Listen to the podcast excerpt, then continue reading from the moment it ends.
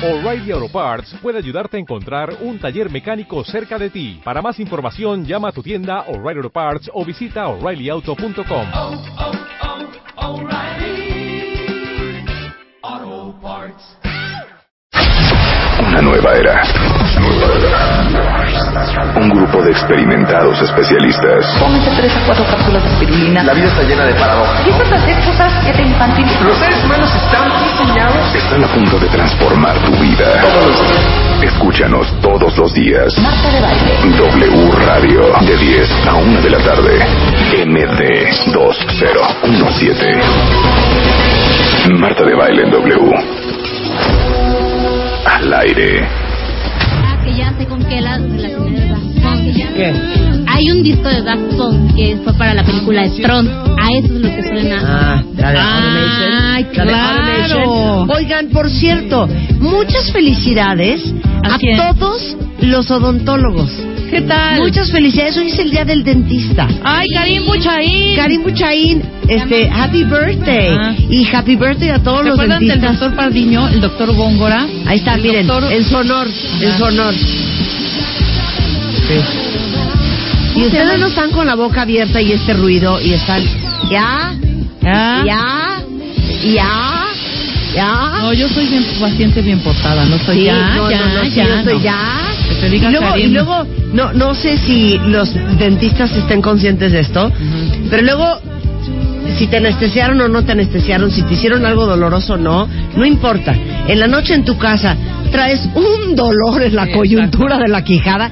¿Qué tal ese dolor? Es como medio quijada, oído. Que no sabes qué duele. O sea, Toda la boca te un duele. dolor horrendo. Pero es ahí, es ahí. Sí, sí, sí. ¿No? En el hueso ahí donde se unen las dos man- las dos mandíbulas. Ay, el dolor de muela Donde se unen la mandíbula. Eh, muchas felicidades a todos los dentistas. Saben que en este programa somos mega fans del diente bonito, del diente blanco, de la encía rosa. No tengan sonrisa extranjera. Exacto. ¿Cómo No. es, Rebeca? Mi ¿Cómo amiga, es? mi amiga la de la sonrisa extranjera. Ella es de aquí, pero los dientes de fuera. ¿No? una idiota. Está precioso. Felicidades de verdad a todos los dentistas por hacer una gran labor, por traernos sonrisas bonitas a la vida. Oigan, este, hoy no saben qué divertido va a ser el programa. Número uno, les tengo que hacer una pregunta que sé que es una pregunta políticamente muy complicada, cuentavientes. Pero a ver.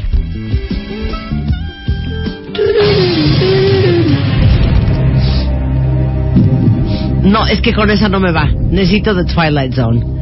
Necesito The Twilight Zone, chamo. A ver, a ver. Hoy viene Mauricio Sánchez Scott. Mauricio es el presidente de la Academia Nacional de Música y Artes Cristianas y es pastor cristiano. Entonces, hoy vamos a tratar de entender si esto del arca de Noé es verdad. Exacto, es verdad. Es verdad. Nos va a contar la verdad. O sea, porque obviamente, si eres alguien creyente, católico, cristiano, no importa, pero si Claro, crees. lo ves del lado de la fe. si, si lo ves del lado de la fe, dices, claro, Claro, por supuesto. León y la leona, el cocodrilo y la cocodrila. el arca y La rata y el tuvo una ratón. señal. Aparte la película esa donde sale Steve Carell, del arca de Noé es lo máximo. ¿Nunca la has visto? Claro. Steve Carell. Ah, pero ¿cuál? Ah, no, es que yo vi la de Ok. otra, la otra. Ahora, La nueva. si nos ponemos a pensarlo, poniendo la fe a un lado, absolutamente racional, No caben. No, cero, cero caben. Bueno, o sea, pero el perezoso, pero el koala, Claro. pero el elefante, pero la jirafa, pero pero el No, mono, espérate, deja, de- deja pero la, cabida. serpiente. Deja la cabida. Deja la cabida. De- y dos de la cada cabida. uno. Y dos de cada uno. Échate la nave. Solo. Ajá. Pero la nave la hizo sola. Solo. Digo, solo. Cargar la madera. Supongamos las que la familia el lo- tamaño. Y las, o sea, solo. Ahora, ¿te acuerdas? Sí, porque aparte, ¿cuánto habrá medido el arca de Noé? Claro. Bueno, Mauricio. A menos que todos fueran bebés. Todos los animales fueran bebés. Nos pero un fa- elefante bebé. todo. Un elefante bebé sí te anda. Dos elefantes bebés sí te anda usando un par de metros cuadrados. Sí, por supuesto. A ver, las que, jirafas. bueno, viene a decirnos, este, bueno, la historia del arca de Noé, pero sobre sí todo, sobre todo, cómo se comprueba que científicamente o matemáticamente Que sí se puede, claro. que claro que sí se puede. Ajá. Bueno, de eso vamos a hablar. va Y a muy aparte, espérame, déjame decirte, hay una parte oscura de, de Noé también. ¿no? ¿Qué? Que igual yo soy la que quisiera Ya vais a preguntar. colgar ya no es santitos que no, le no, no, corresponden. no, no, pues igual nos puede platicar y decir, es falso totalmente. Sí, que no era muy incestuoso, fíjate. Porque ¿Qué es tuvo, eso? tuvo, tuvo a dos hijas, me parece, o a, ¿Por qué? Y creo que ahí había algo ahí como medio obscurón con, con Noé. No, siento que estás No, levantando ¿eh? falsos No, que no son. no, ¿eh? Para nada. Así no es en la película, Bueno, hija. no, O sea, que no te oiga Mauricio Sánchez con lo que acabas de decir. No es eso, Porque no, no me baso en Llegando le voy a decir Sí. a Mauricio que Rebeca dijo que no, Noé a ver, era una cosa es tener un, eh, tener por lo menos una duda de preguntar esa parte, pero creo que sí había ahí la personalidad de Noé, no era este ser bueno ni al contrario, era Ya. hasta golpeador, me parece. Bueno, de eso vamos a hablar. Ay, Eh, Marta ya está hace cuánto, ahora qué defensora de Noé. No, Marta pero está siento molesta. que eso no es cierto. Oye, no, siento pero- que eso no espérame, es eso, siempre hay siento dos que eso es una moneda. calumnia, hija. No, no siento que calumniando. eso es una no calumnia. estoy ni difamando ni porque no lo estoy viendo desde el lado de la fe, Sí, estoy viendo ¿sabes qué, a? Noé como hombre. gente como tú se hacen A Noé como Bueno, hombre. No me consta, pero según yo, Bedoya anda con Liliana. Mira, cuentavientes, Digo, ese es no el precio, consta. ese es el precio por leer de más, por querer Ay, sí. estar in- Ay, sí. informado de más cosas. informada. Neta. Ese es, el precio de la cultura. Claro, Qué totalmente. bárbara, Rebeca. Qué Totalmente, bárbara. totalmente. Oigan, este, les voy a hacer una pregunta fuertísima ahorita en Tinder. Digo en Tinder, en Twitter, Órale. de Tinder. Sí. Ok. ¿Quién de ustedes se conoció en Tinder? Yo me quedé en que te conocí en un bazar un sábado a mediodía. Sí, yo no entiendo. ¿Me pueden decir quién de ustedes De una vez. encontró el amor? Ajá. O está saliendo en este momento con alguien. O tiene una relación. O tiene muchos amigos también en Tinder. No, porque puede ser para todo. Diana, tienes toda la razón. ¿Qué dices? Diana dice, es que no entiendo lo del arca de Noé. O sea, ¿cómo no se comieron entre los animales? Buen punto. Tiene un buen punto, Muy hija. bu- No, espérate, ¿cómo no se comieron a Noé? ¿Cómo? ¿Eh? ¿Cómo los tigres no se comieron a Noé? ¿O los Sí, leones? Aquí hay ¿O los muchas leones? dudas, ¿eh? Aquí hay muchas dudas, Sí, ¿eh? muy bien. O sea, ¿cómo? Empiecen a sacar el, sus el bor- preguntas. el borreguito junto, a, junto al león? O, la hiena junto al, Ajá. al, al- a la rata de campo. Sí, claro. La jirafa con el león. O la víbora, la víbora que a veces No es traicionera. lo del arca de Noé. Como la del conejito, ¿te De eso vamos a hablar hoy. el arca de Noé, de la boa? ¿Hay un chiste? ¿eh? Sí. A ver, va, ya, chiste. Híjole, es un poco grosero, pero ahí va. Entonces ahí están. Los niños todos están en el kinder. Todos están ahí. De pronto la boa, un hambre, pero un hambre espantosa, decide, no, yo, o sea, de verdad yo soy como buena, ¿no? O sea, no puedo hacer esto, ¿no? Y, y de pronto ve el conejo.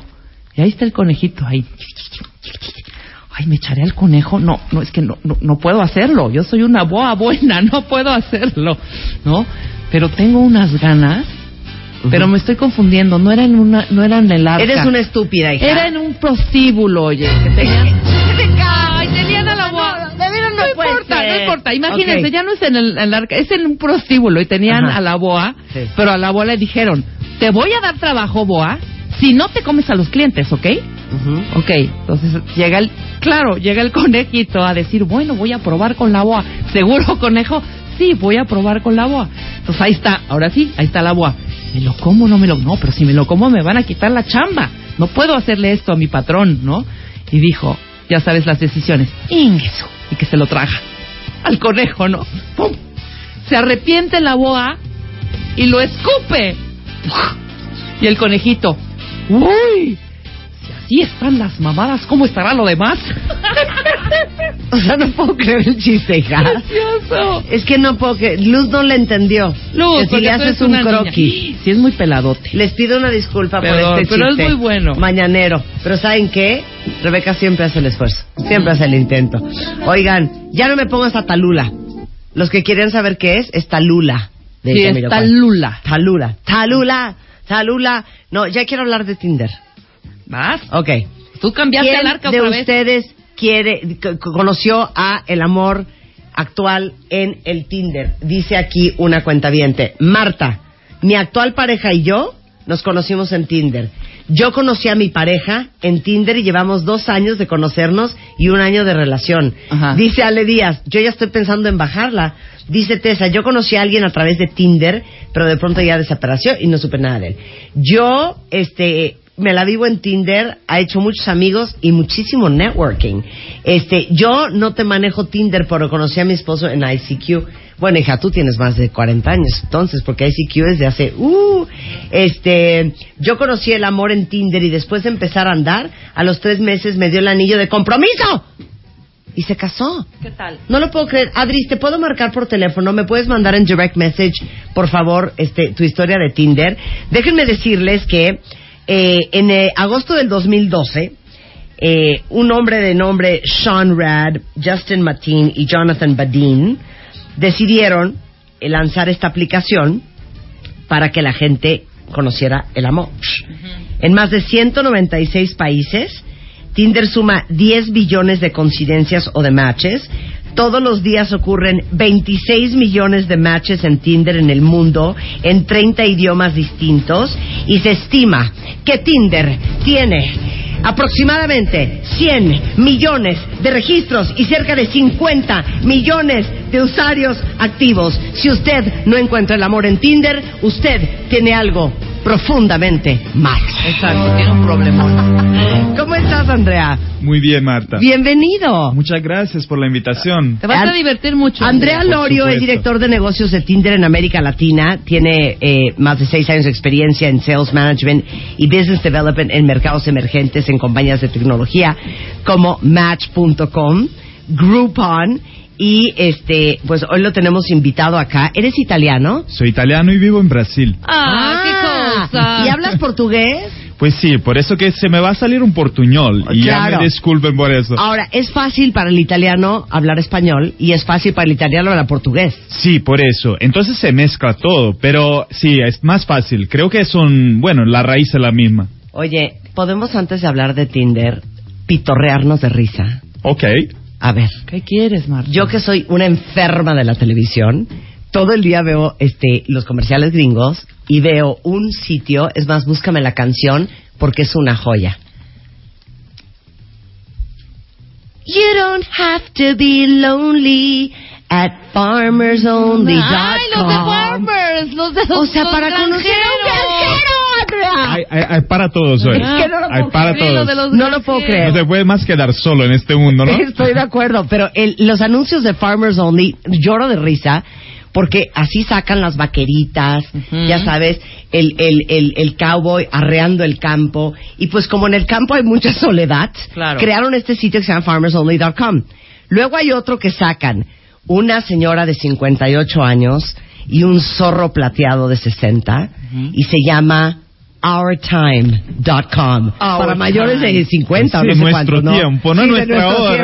tiempo. De ya nos toca el amor y ya nos toca un poco de sexo. Ese es otro. Bueno, Match.com. Pues sí, Match.com es- fue el primero, ¿no? Hace 20 años que realmente crió este mundo, ¿no? Sí. Y Tinder vino cuatro años atrás a revolucionarlo, ¿no? Oh, todavía no vamos en tanto. Tinder, todavía no vamos en Tinder. No, ok, en Match.com es el que nace y es el papá de todas estas ideas, ¿no? Pues sí, eh, nace 20 años atrás y es eh, más para relaciones serias, ¿no? Sí. Para muchos muchos casamientos y eso. Sí.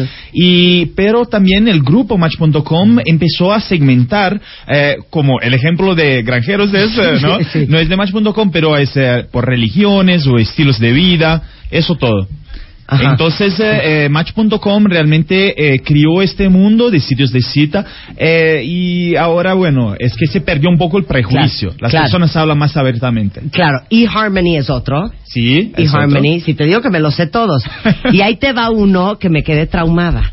¿Cuál? Hay un sitio que se llama, estos se los tengo que decir calladitos. Hay un sitio que se llama, ¿cómo? Valenti International. Ese sitio es para gente con mucho dinero. Es para gente que es gente muy ocupada, muy exitosa, Andrea, que a lo mejor tiene ingresos arriba de los medio millón de dólares al año, que vive en un avión, que no tiene tiempo para encontrar el amor.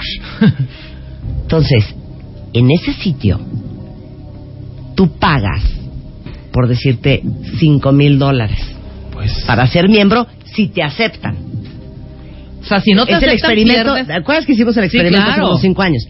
Si te aceptan, porque estás muy guapo, porque traes un porvenir muy pesado, porque traes un patrimonio Mucho heavy dinero. duty, Sí, claro. claro, y tienes mucho que ofrecer, entonces te conectan, pues ya sabes, con el financiero de Wall Street. Pon atención, ñoña, te conviene.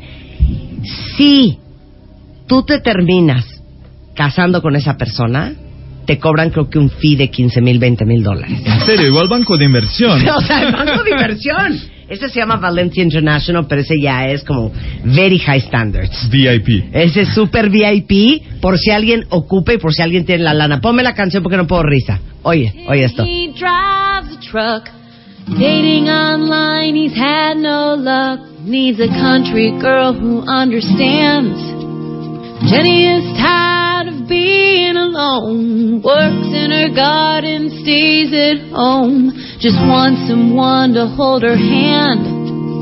You don't have to be lonely at farmersonly.com. ¡Wow! Para la que gusta de la vaca, del borreguito, Claro, del claro, chanchito. claro. Sí, ellos pueden Del pastoreo. su amor. ¿no? Oye, claro, Pues el sí. granjero también merece sexo. Claro que sí.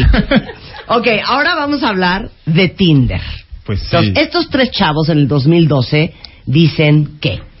Dicen, bueno, ellos ven que eh, los sitios tradicionales de cita tenían algunos problemas.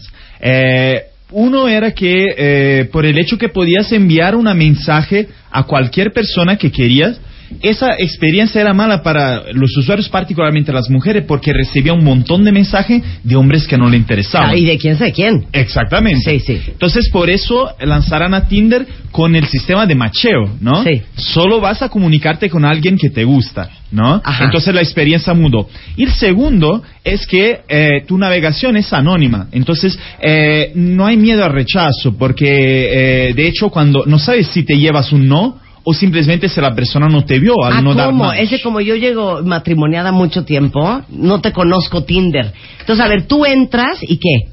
Te bajas la aplicación y conectas a tu Facebook, ¿no? Ajá. Eh, entonces te sube las fotos, te pones una descripción y ya empiezas a swipear. Sí. O sea, necesita eh, poner cuál es el, eh, la distancia que quieres ver personas a tu alrededor, quizás 10 kilómetros, no Ajá. sé. Y ahí ves un perfil por vez y decides si te gusta, lo pasas a la derecha y si no te gusta, a la izquierda. Ah, no, yo creo que sí lo hicimos un día. Sí, claro, por Ya, ya me acordé. Derecha, izquierda, derecha, Ajá. izquierda. Izquierda es no, derecha es sí. Pues sí. Sí, sí, Y entonces los tres inventaron hasta ese sistema de swipeo que de hecho ahora está aplicado en muchísimas aplicaciones, no solo de citas. Claro, pero él no sabe que yo lo estoy viendo. Eso es el secreto. Ni él sabe si yo lo swipeé a la izquierda o a la derecha. Lo sacaste. Ok. Y entonces ya me gustó. Pues sí, si te gustó y a, también a él le gustas, se hace un match. ah, Entonces, pero si ahí- yo swipeé y él nos me swipeó, Pues, Pues- no, ¿no? no vamos a poder hablar jamás. Lamentablemente. O no. sea, solo puedes hablar con el que tú swipeaste y él te swipeó. Claro. Pues sí. ¡Ay, qué oso! ¡No! O sea que sí puedes saber que no le gustaste. Casi un claro. juego. Totalmente. Ahora, espérame un segundo, Andrea. Si yo me quiero ir internacional y siempre he deseado en lo más fondo de, de- en lo más profundo de mi corazón un irlandés. ¿Puedo poner Irlanda?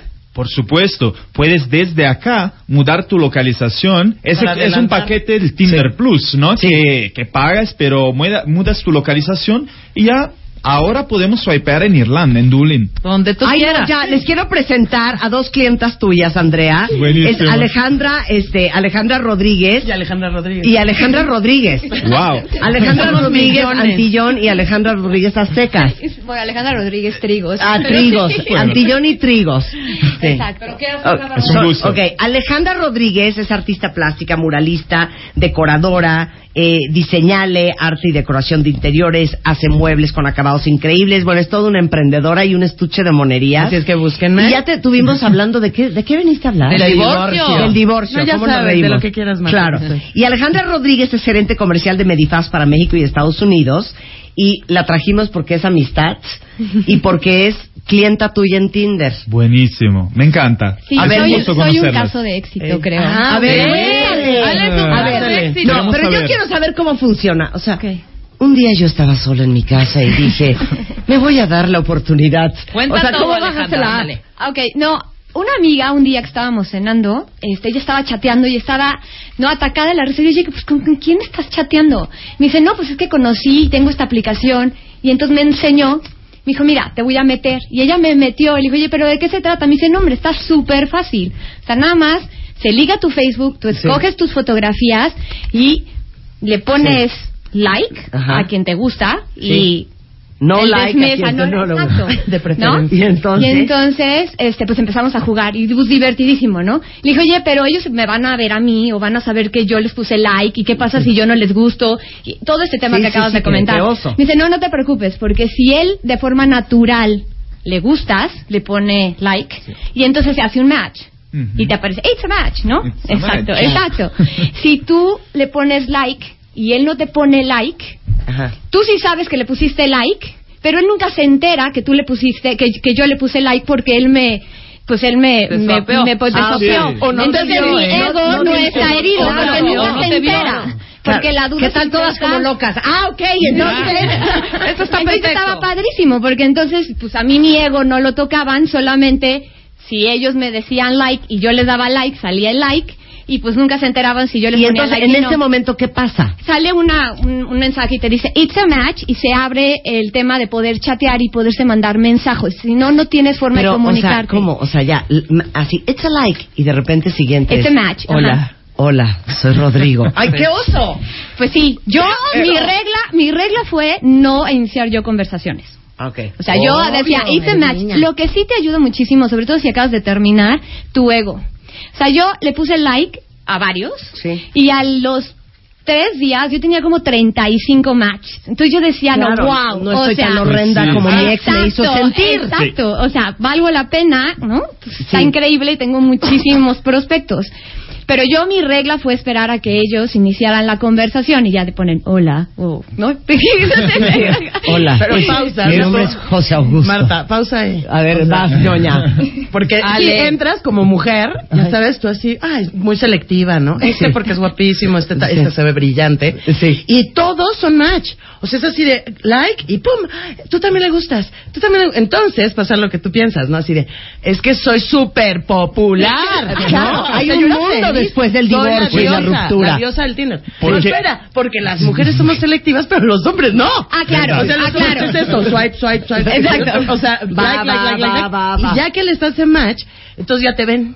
Entonces no Claro. se la crean, niñas. O sea, Ah, es, claro. es A ver, Andrea. Lo, lo- lo- que es bueno es que no ves cuáles son los rechazos y ves solo el positivo, lo- lo- los que te quieren. Entonces es, no es como en un antro vas en una persona que te gusta y puede ser que te, te voltea no, la no cara". quiero salir contigo. Claro. Entonces eso para tu ego no está bueno. Sí, en Tinder claro. eso no pasa. Entonces está- En Tinder eso no pasa. Obrigada.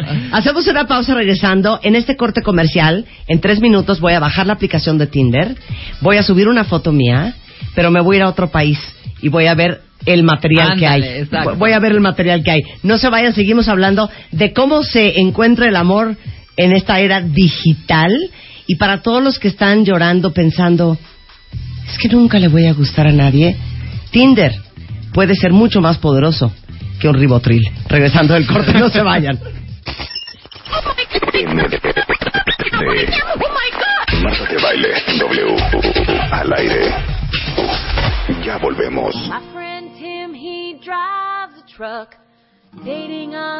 Estamos hablando de cómo se encuentra el amor en redes sociales y estamos hablando específicamente con Andrea Lorio, es director para Latinoamérica de Tinder, que seguramente muchos de ustedes lo conocen muy bien y le están profundamente agradecidos porque encontraron el amor. Y tenemos dos testimonios, dos Alejandras, que ahorita nos van a compartir cómo encontraron el amor en Tinder. Pero a ver, ¿le explicas a todos qué onda con el amor y la era digital? Pues Marta, te cuento que nosotros eh, tratamos de estudiar un poco cuáles son las tendencias eh, socioeconómicas que justifiquen ¿no? una adopción de esas apps de citas. Y realmente notamos que hay una tasa más alta de divorcios y separaciones, Ajá. menos personas se casan y se casan más tarde, Sí. y muchas más mujeres escogen tener una carrera. Sí, ¿no? sí. Entonces, la combinación de estos factores eh, permiten una adopción mayor de esas aplicaciones de citas porque realmente te facilitan encontrar nuevas personas. Eh, si no, eh, en un día a día tan corrido, las personas están atrás de su trabajo y todo eso, eh, realmente no es eh, muy fácil conocer personas que no hagan parte de tu círculo Claro. para salir a la Claro. tecnología. Entonces, eh, ese- esos factores eh, eh, hicieron con que Tinder viralizó tanto. Em, Ok. Ahora, obviamente, Ajá. si tú quieres conocer a un hombre extranjero, pues ni modo que estés viajando por el mundo, no hay bolsillo que, alcance. alcance. Pues entonces eh, mudas tu localización o bueno, viajando puedes utilizarlo o también extranjeros que se vienen a, a- a tu ciudad porque lo Sí. que pasa es que eh, es presente en 196 países del mundo. Creo Sí. que hasta en Corea del Norte tenemos usuarios. Entonces, bueno, eh, cuando las personas se viajan a un nuevo lugar, lo primero que hacen es ligan a Tinder, si son Claro, solteros, ¿no? claro. Entonces es una manera muy buena de conocer a extranjeros. Claro. A ver, ya tengo el Tinder, ya pagué mi Tinder Plus, ya tengo el mapa del mundo. Vamos a hacer un experimento. Voy a subir un par de fotos mías, pero me voy a cambiar de location para buscar a alguien fuera de México. A ver. ¿ok? A ver, Inglaterra es buena idea. Bueno, métete ¿Puede ahí ser? Puede ser. Pero es que el inglés es de mal diente. No, espérate, vamos a buscar. ¿Qué otro país? A Italia. A ver, ayúdenme. ¿qué Alemania, país? Alemania, guapos, no, buenos. cero. No, no, para Italia, nada. España. No, Qatar. No, tampoco. Suecia. No, ahí no van a cero. poder. No, no, no. No, a ver, ¿qué país algo les más. gusta? Y a- a mí ver, Italia. pon Brasil. ¿Qué? Brasil. Ah, Cero Brasil. Ay, no, no, no. Oye, a ver, el experimento tiene que ser no, rápido. ¿saben qué? No, ya sé. ¿A dónde? No, están muy mal ustedes. ¿Tú qué quieres? No, yo me voy a ir. Ya ¿A sé dónde. Soy una estúpida. A Kenia. No. Arabia Saudita, No, hija. porque ahí les tienen Claro. restringidas Los- muchas cosas. Los Emiratos Árabes ¿Que Unidos. no viste Not Without My Daughter? claro. A ver, o, o, o, o, qué. No, algo ¿qué más popular, hija, ¿Eh? porque igual y ahí tienen como restringidas algunas cosas y no, A salir. seguro que sí, pon Dubai, ándale.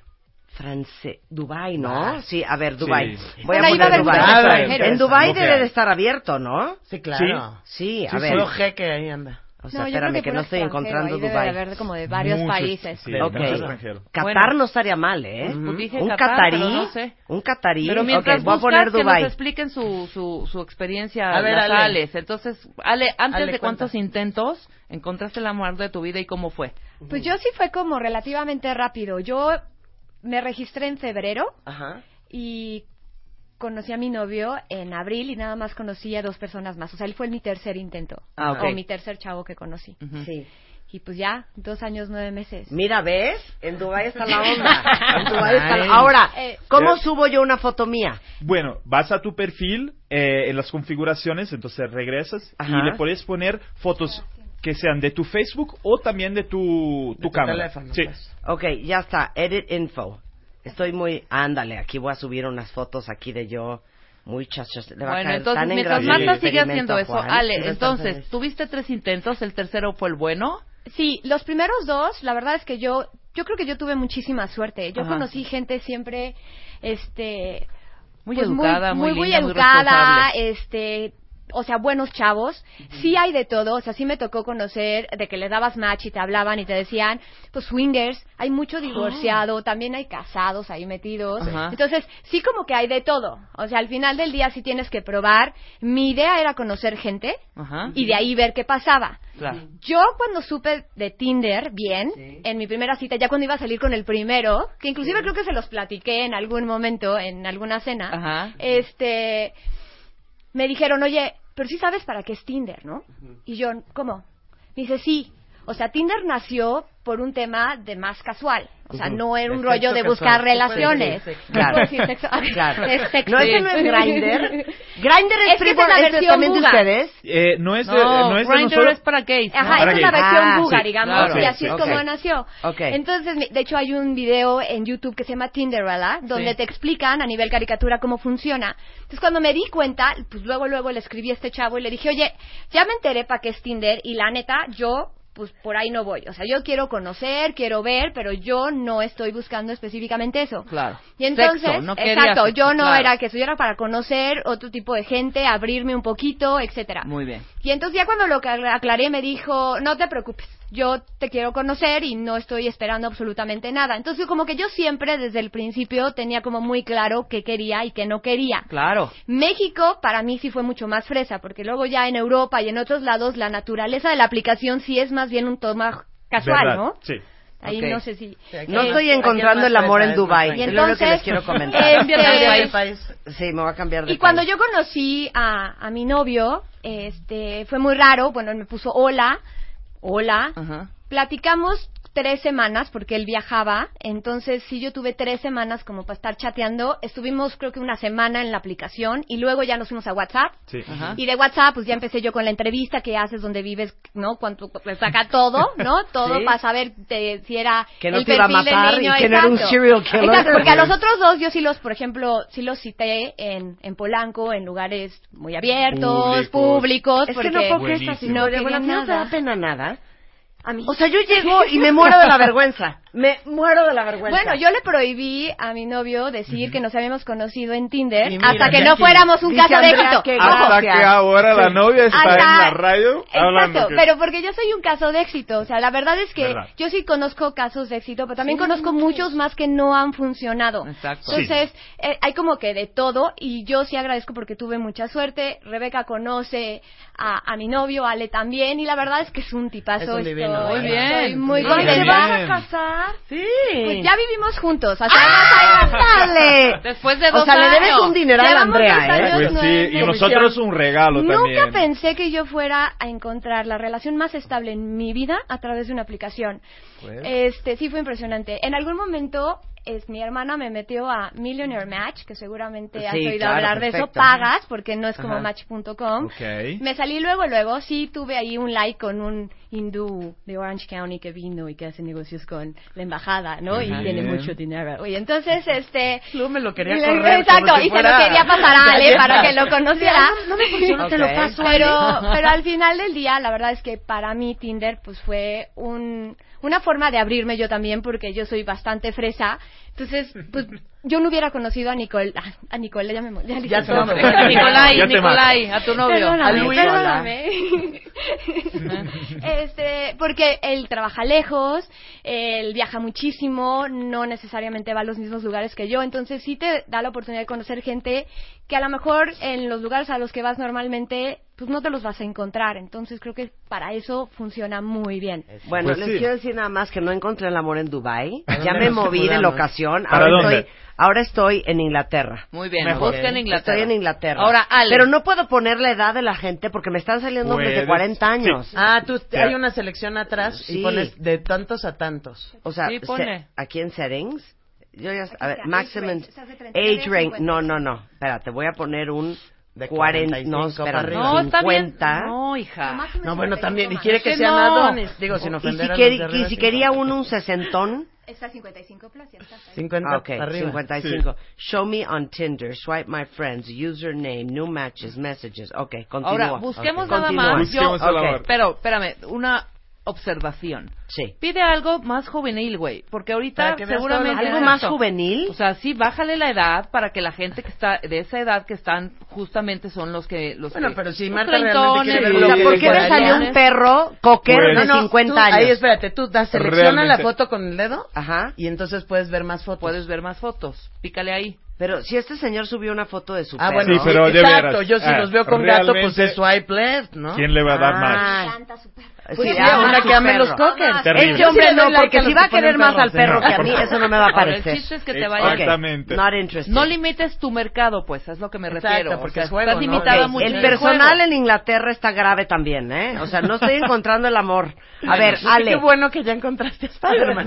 porque bueno que ya encontré a Spider-Man. Ok, Alejandra, cuéntanos tu historia. No, bueno, yo la verdad es que mm, a mí me convenció Rebeca, de hecho, así de, güey, es que tal está en Tinder y tal, así puras famosas. Y dije, oye, si ellas están que no esté yo. Claro. Pero nuevamente, sí siento que en México no es lo mismo que en otros lugares de Latinoamérica o Europa o, o- o así. O sea, ¿qué? Aquí somos más tranquilas las mujeres. Sí. Que al final de cuentas es la que pone la pauta. Entonces aquí sí es como más liguecito fresa, de salir normal, el date, conocerte, ta, ta, ta, ta, ta, ta, y ya después le brincas al, al brinco, ¿verdad? Ajá. Pero, Pero de todas maneras, sí hay niños, que la verdad eso me parece muy bien, hay niños que desde el perfil ponen pura cosa sexosa, ¿no? Como, Pues soy sí. súper sensual, yo soy muy erótico. Entonces ya desde ahí dices, bueno, este nada más quiere y le Maldito das- cerdo. No, pero digo, y no, no, no, a lo mejor hay una niña que lo que quiere es uno así, ¿no? Claro. Claro, Pero claro, está padre está que te avisen bien. desde el principio para que no pierdas el tiempo. O y sea, tú lo también avisas también, ¿no? De, oye, si es nada más para cuchicuchi, pues no, gracias. O sea, no es que me quiera casar contigo, en particular, pero yo me voy tranquila porque si no, imagínate con tanto hombre aquí, pues Dios mío. ¿Verdad? Entonces está muy padre porque, como dice Ale, conoces a gente que no ibas a conocer de otro modo. Dos, estás muy ocupada, sobre todo si ya no eres una chavita, estás súper ocupada y no es como que vas a estar yéndote a los santos, ya no tienes ni con quién ir. Todas tus amigas están casadas, tal, así eres la, la divorciada, pues así de, ¿no? Entonces está buenísimo porque es como si fuera un menú maravilloso de gente. O sea, hay quien lo quiere ver como negativo, yo lo veo muy positivo, que es una maravilla. Ves a todos los tipos de personas que hay, ya checas más o menos sus gustos, ves sus fotos, tienden a poner sus mañas en foto, Dios es sabrá eso? por qué. ¿Qué es eso? No, pues cosas raritas como ese perro, ¿no? O, Sí, o, o- sí, o- sí, o sí. unos que suben fotos con mujeres, muchas, ¿no? Sí. Como Así, de ahorita vi un dios. Francesco de 51 años Mm. con una tailandesa de 21. Exacto, así Cero de, queremos ¿esta conocer qué a será poliamor o, o qué Claro, onda, no? claro. O sea, O sea, ¿qué que me está es que está abierto. este Al final del día hay de todo. O sea, si te encuentras, por ejemplo, aquí en México sí hay mucho casado. Sí. Ajá. Este, No, y mucho entonces ahí conocido que dices, mucho conocido o el amigo y del esposo, o, ¿no? O sea, ese tipo de cosas sí suceden. Claro. Entonces, Pero técnicas, hay técnicas. y también hay swingers y hay cosas, entonces ya como que más o me menos sabes tan por las... duro, Ale. Ay, a mí Ay, sí. cochina. No Es que yo olvides. una vez tipo de... ¿Sí te tocó? ¿Una vez qué? No, un chavo fotógrafos, que fue uno de los de Like, pues sí me platicó su historia y al final me dijo, yo estoy casado este y tenemos una relación abierta, entonces este tema es muy abierto y pues sí, mi, es- tanto mi esposa como yo, pues lo que estamos buscando es conocer gente y divertirnos y probar, y ¿no? Pero está todo muy entendido. ¿Le entras? Pues no, muchas gracias. pues no. Bye, ¿no? Porque Exacto. puedes eliminarlo. Y Ale, ¿tú a quién, a quién has conocido? Yo he conocido, yo llevo un rato y sí he salido con muchos niños. Dos veces sí he andado como más en serio. Una, me enamoré total, pero yo fui la que hice todo mal, mal, mal, mal. A ver, y ¿qué lo arruiné hiciste todo. para No, que todas mal- malo. no- no lo repitan? Me das de cuenta. De entrada lo conozco, ¿no? Ya Tinder, la, la, la, de volada, el extranjero, bueno, sí, extranjero y, y se iba a venir a venir. No, a- nacionalidad. Neoyorquino. Ok. Se iba a venir a, a vivir aquí a México. Ujú. Y entonces estaba de una vez adelantando la chama, el hombre. Claro. Total, ya platicamos, nos caímos muy, muy en gracia. Yo me pongo nerviosa y, y- me pongo a molestar a los niños. O sea, soy un monstruo. En lugar de ser perfecta, Sí, sí. coqueta y sensual, estoy fregando. Sí. O sea, se cuenta, ¿no? Entonces, total, salimos, nos quedamos de ver en, en un bar.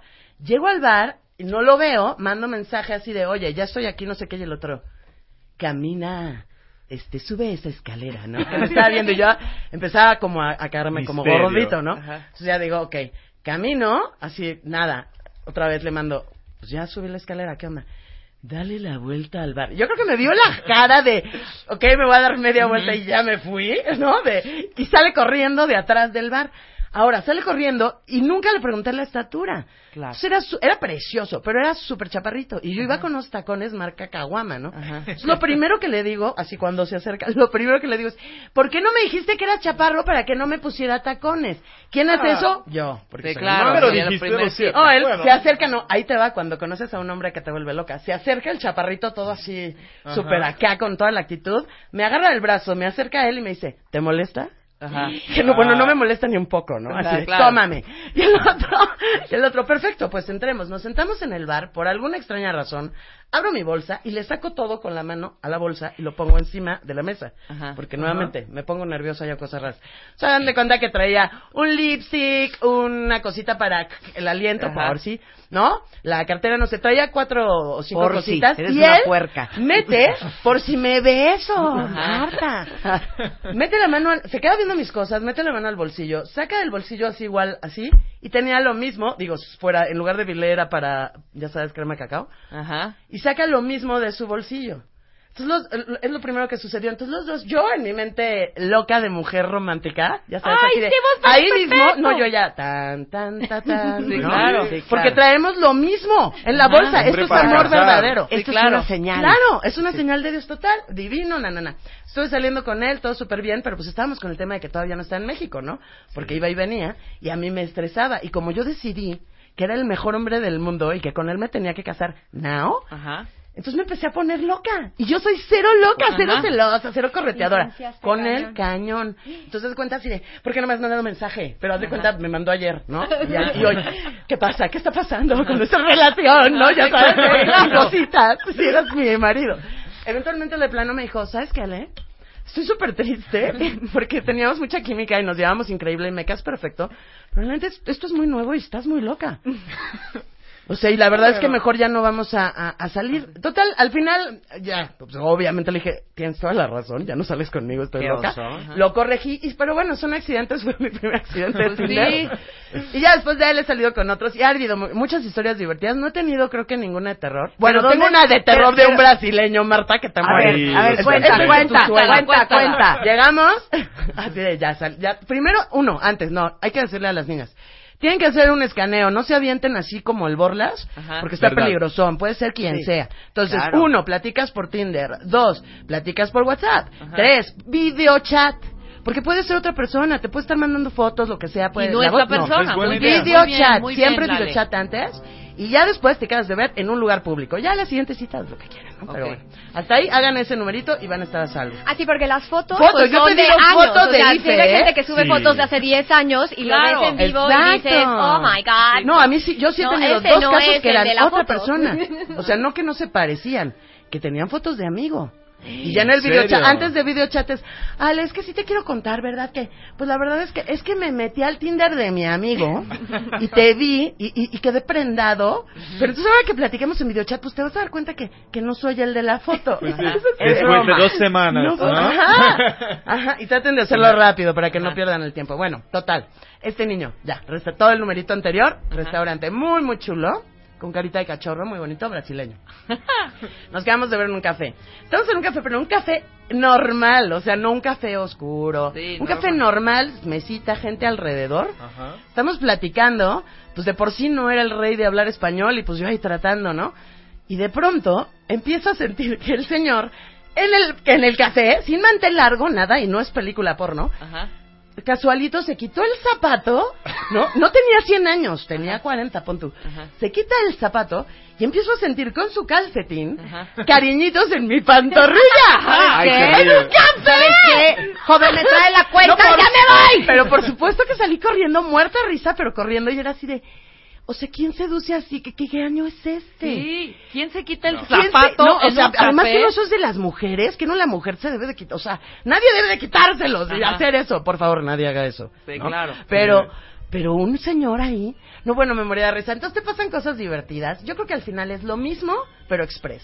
Es lo mismo que ir a un bar y conocer a alguien, pero bueno, vas a conocer uno, dos, porque pues ni modo que vas a estar como chambeando, ¿no? Claro. En cambio aquí, en un solo día puedes tener, no sé, 20 matches, porque así se pone, que métanse a. Y puedes Y ya de esos vas seleccionando Claro. que si el que no te gustó cómo escribe, porque hay unos que escriben horrible, hay otros que hablan espantoso, así. ¿no?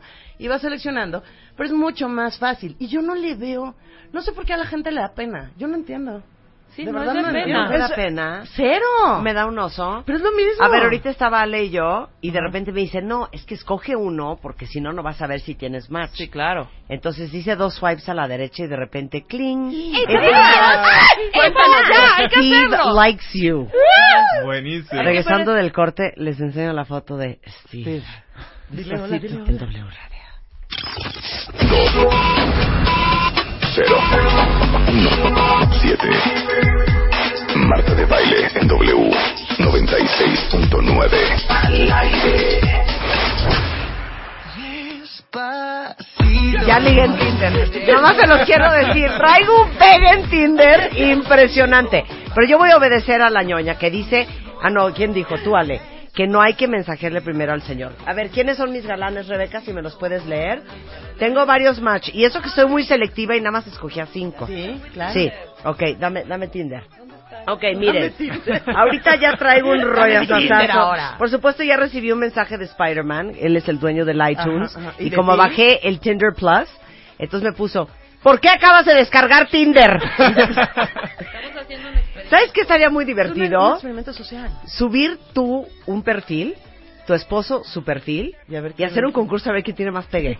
Es ¿No? súper sano ser competitivo negativamente en me, me parece muy bonito. Me parece muy bonito. Ok, les voy a decir quién está en, en eh, interesado en mí. Bob, Mike, Y Steve. Steve, Kyle, Dimitri y John. Me quedo con John y Mike. No, John, John trabaja en los trenes. No, eso no nos interesa. Dimitri Está guapo. sale en unas fotos. En una foto sale muy bien y en otra parece plomero. En una foto encuerada. Kyle se ve mono. A ver, vamos a ver. Mike. Knockout so far. No, Marta, Así Marta. me puso. Ey, pues me claro. puso knockout Pero so ahora di far. por qué, Marta. Di lo que hiciste. Ok. Di lo que hiciste. Lo golpeaste. Cero les voy a enseñar la foto que subí a Tinder. Debería. No, porque luego salen en las revistas y no queremos una foto O sea, ni en Marta bikini. subió una foto, En onda bikini. modelo en bikini, con las olas del mar pegando en el Una trasero. foto cañona. Claro, Es es una foto cañona. O sea, subió una foto en donde evidentemente todos estos señores que me likearon no me van a tener ningún respeto. cero. Tengo que subir una foto con mi vestido largo, ¿me entiendes? Gucci, el esto, el abrigo, la... El Gucci. No, no, encuerada, como en brasileña, como chica de Ipanema. Pues, Eh, de- ¿sabe así parezco en es? esa foto. Sí. Pero nada más les digo que Mike me puso knockout so far. Tiene 57 años, es un abogado, accomplished, mide 6 pies, o sea, 1.85. Oye. Este, luego dice, please ladies, let's not waste each other's time. A lo que te truje, Please chencha. have your pictures be recent and not five years or 15 pounds ago. Bien. ¿Sabes qué? Me cayó mal. Qué grosero. No lo quiero conocer. Y subió una foto. El señor tiene 50 y, ¿qué? 57 años. Y subió una foto del torso encuerado en unos jeans. Les qué asco. Qué que, a ver, asco. Va, No, los tips eso. por Dios para que fotos corrijan las que, por fotos favor, Por favor, no.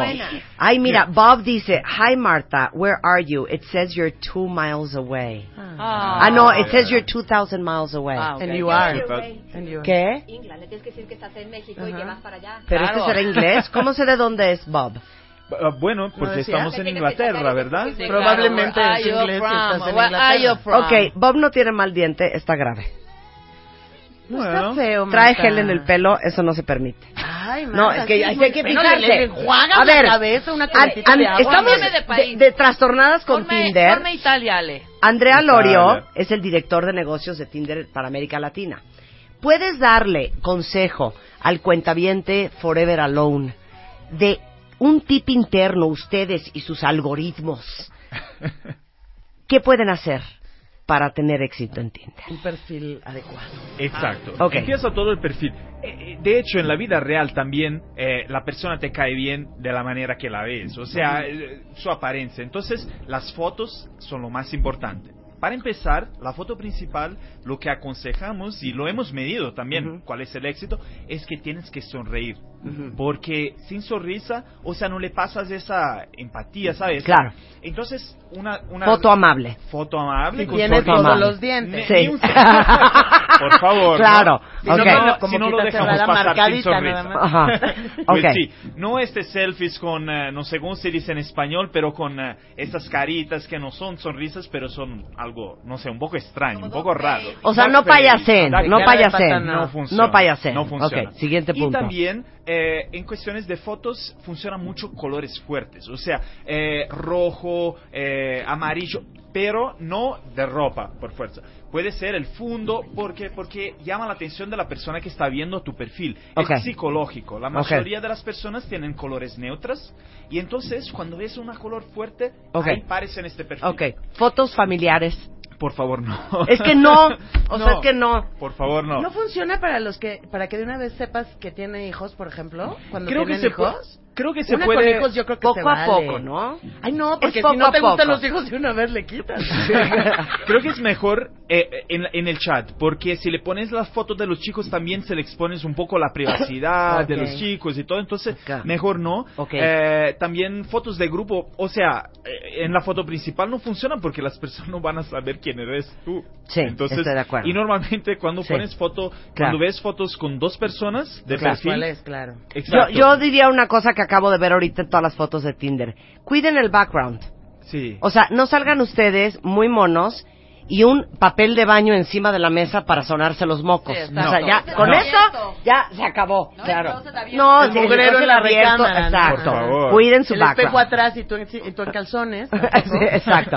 Ok, ¿qué más, Andrea? Y en la descripción que se le ponga más informaciones posible que no de lo que estés buscando, porque en Claro. Tinder creo que es difícil limitarse a un objetivo específico, a una finalidad específica, pero un poco de ti, de lo que te gusta hacer, porque le vas a ayudar a la otra persona a romper el hielo contigo. Claro, ok. Entonces, si no, la otra persona se va a dar un match contigo y no Claro. sabe qué escribirte, te dice, hola, ¿qué tal? Y eso no funciona más. Claro. Necesita diferenciarte en Claro. la hora de, de empezar un chat. Claro. Entonces, eh, eso todo. Y si realmente no sabes lo que decir, hemos, hemos lanzado los GIFs, que son, ¿no? Esas eh, caritas animadas. Sí. Dejen de estar puteando en mi. Tinder. Cállate, No, Laura, ¿qué ay, de perdón. Es que están ya mensajeándose Mira, con los mira, no, ¿Cuántos la otra le Cero, horrendo. cayó. Ya nos Para cambiamos nada. a Italia. Ah, ya están en Sí, Italia. sí, Italia. Ok. Está buenísimo. En Entonces- Italia no necesitas Tinder, nada más vas, hombre, como- Y, y entonces, en el hora del, en, en el momento del chat, Sí. eh, no te puedes, eh, o sea, eh, padronizar igual todos. Claro. No te vas a salir en el medio de mil mensajes que las mujeres particularmente reciben Claro, por día. Claro. Oye, Andrea, al mes Tinder en México hace 3 millones de matches. Pues eh, creo que los actualizados son 10 millones de matches al mes para México. 10 millones de matches. Sí. Eso es un mundo. Sí, Ahora, es muchísimo. tú puedes ver por país quién liga más, quién es más aventado. A ver, ¿qué estadísticas tienen en, Tinder behind the scenes? Hay, hay, hay algunas estadísticas chistosas. Bueno, los brasileños son los que tienen el promedio de match más alto del mundo. Es 7% a más de que el promedio mundial. Ajá. Porque los brasileños en general son siempre muy abiertos, muy más directos. Puro ¿no? calor. Siempre- exacto. Siempre buscan nueva manera de conocerse. Ajá. Eh, Ujú. eh, también tenemos, bueno, los Estados Unidos son los que más usan. Ujú. Y en general, el promedio de tiempo pasado por día en Tinder es más de una hora, son 77 minutos. Que cada persona pasa. cada persona. Entonces, porque no te parece, pero lo ligas tantas veces para checar tu mensaje. Claro, cuando sumas los minutos, ahí Pues sí. hora. Es mucho tiempo. Entonces, hay muchas estadísticas, porque eh, de hecho, eh, eso, el uso de Tinder en cada país es reflejo de su cultura. Entonces, eh, eh, en Europa se usa de una cierta manera, como dijimos antes, quizás un poco más directo. En Brasil se usa muchísimo. Acá en México notamos que el promedio de tiempo que se queda chateando es más alto de que el resto de Latinoamérica, porque quizás las personas son un poco más eh, prevenidas antes de salir Claro. por una primera cita. Y Claro. eso está bueno ah, claro. para nosotros. Creemos que para Menos seguridad, sí. sí. Claro. Oigan, ¿por qué están haciendo cosas a mis espaldas? No, y que no, y no pongan fotos encuerados. Está un italiano tanga. muy guapo ahí. Dice, Hi Martha, where are you? It says you're 2000 miles away. Y entonces ustedes contestaron, Ajá. estoy actualmente en Latinoamérica, pero voy a ir a Inglaterra el- la semana que entra. ¿Eres inglés? Y él contesta, ah, no, yo estoy en Estados Unidos, en. Nueva York. Ajá. Y ustedes pusieron, ah, yo voy a Nueva York todo el tiempo, es mi, ci- es mi ciudad favorita, ¿qué haces? Y dice, hago recursos humanos, Labor and Employment Law. ¿Qué haces tú?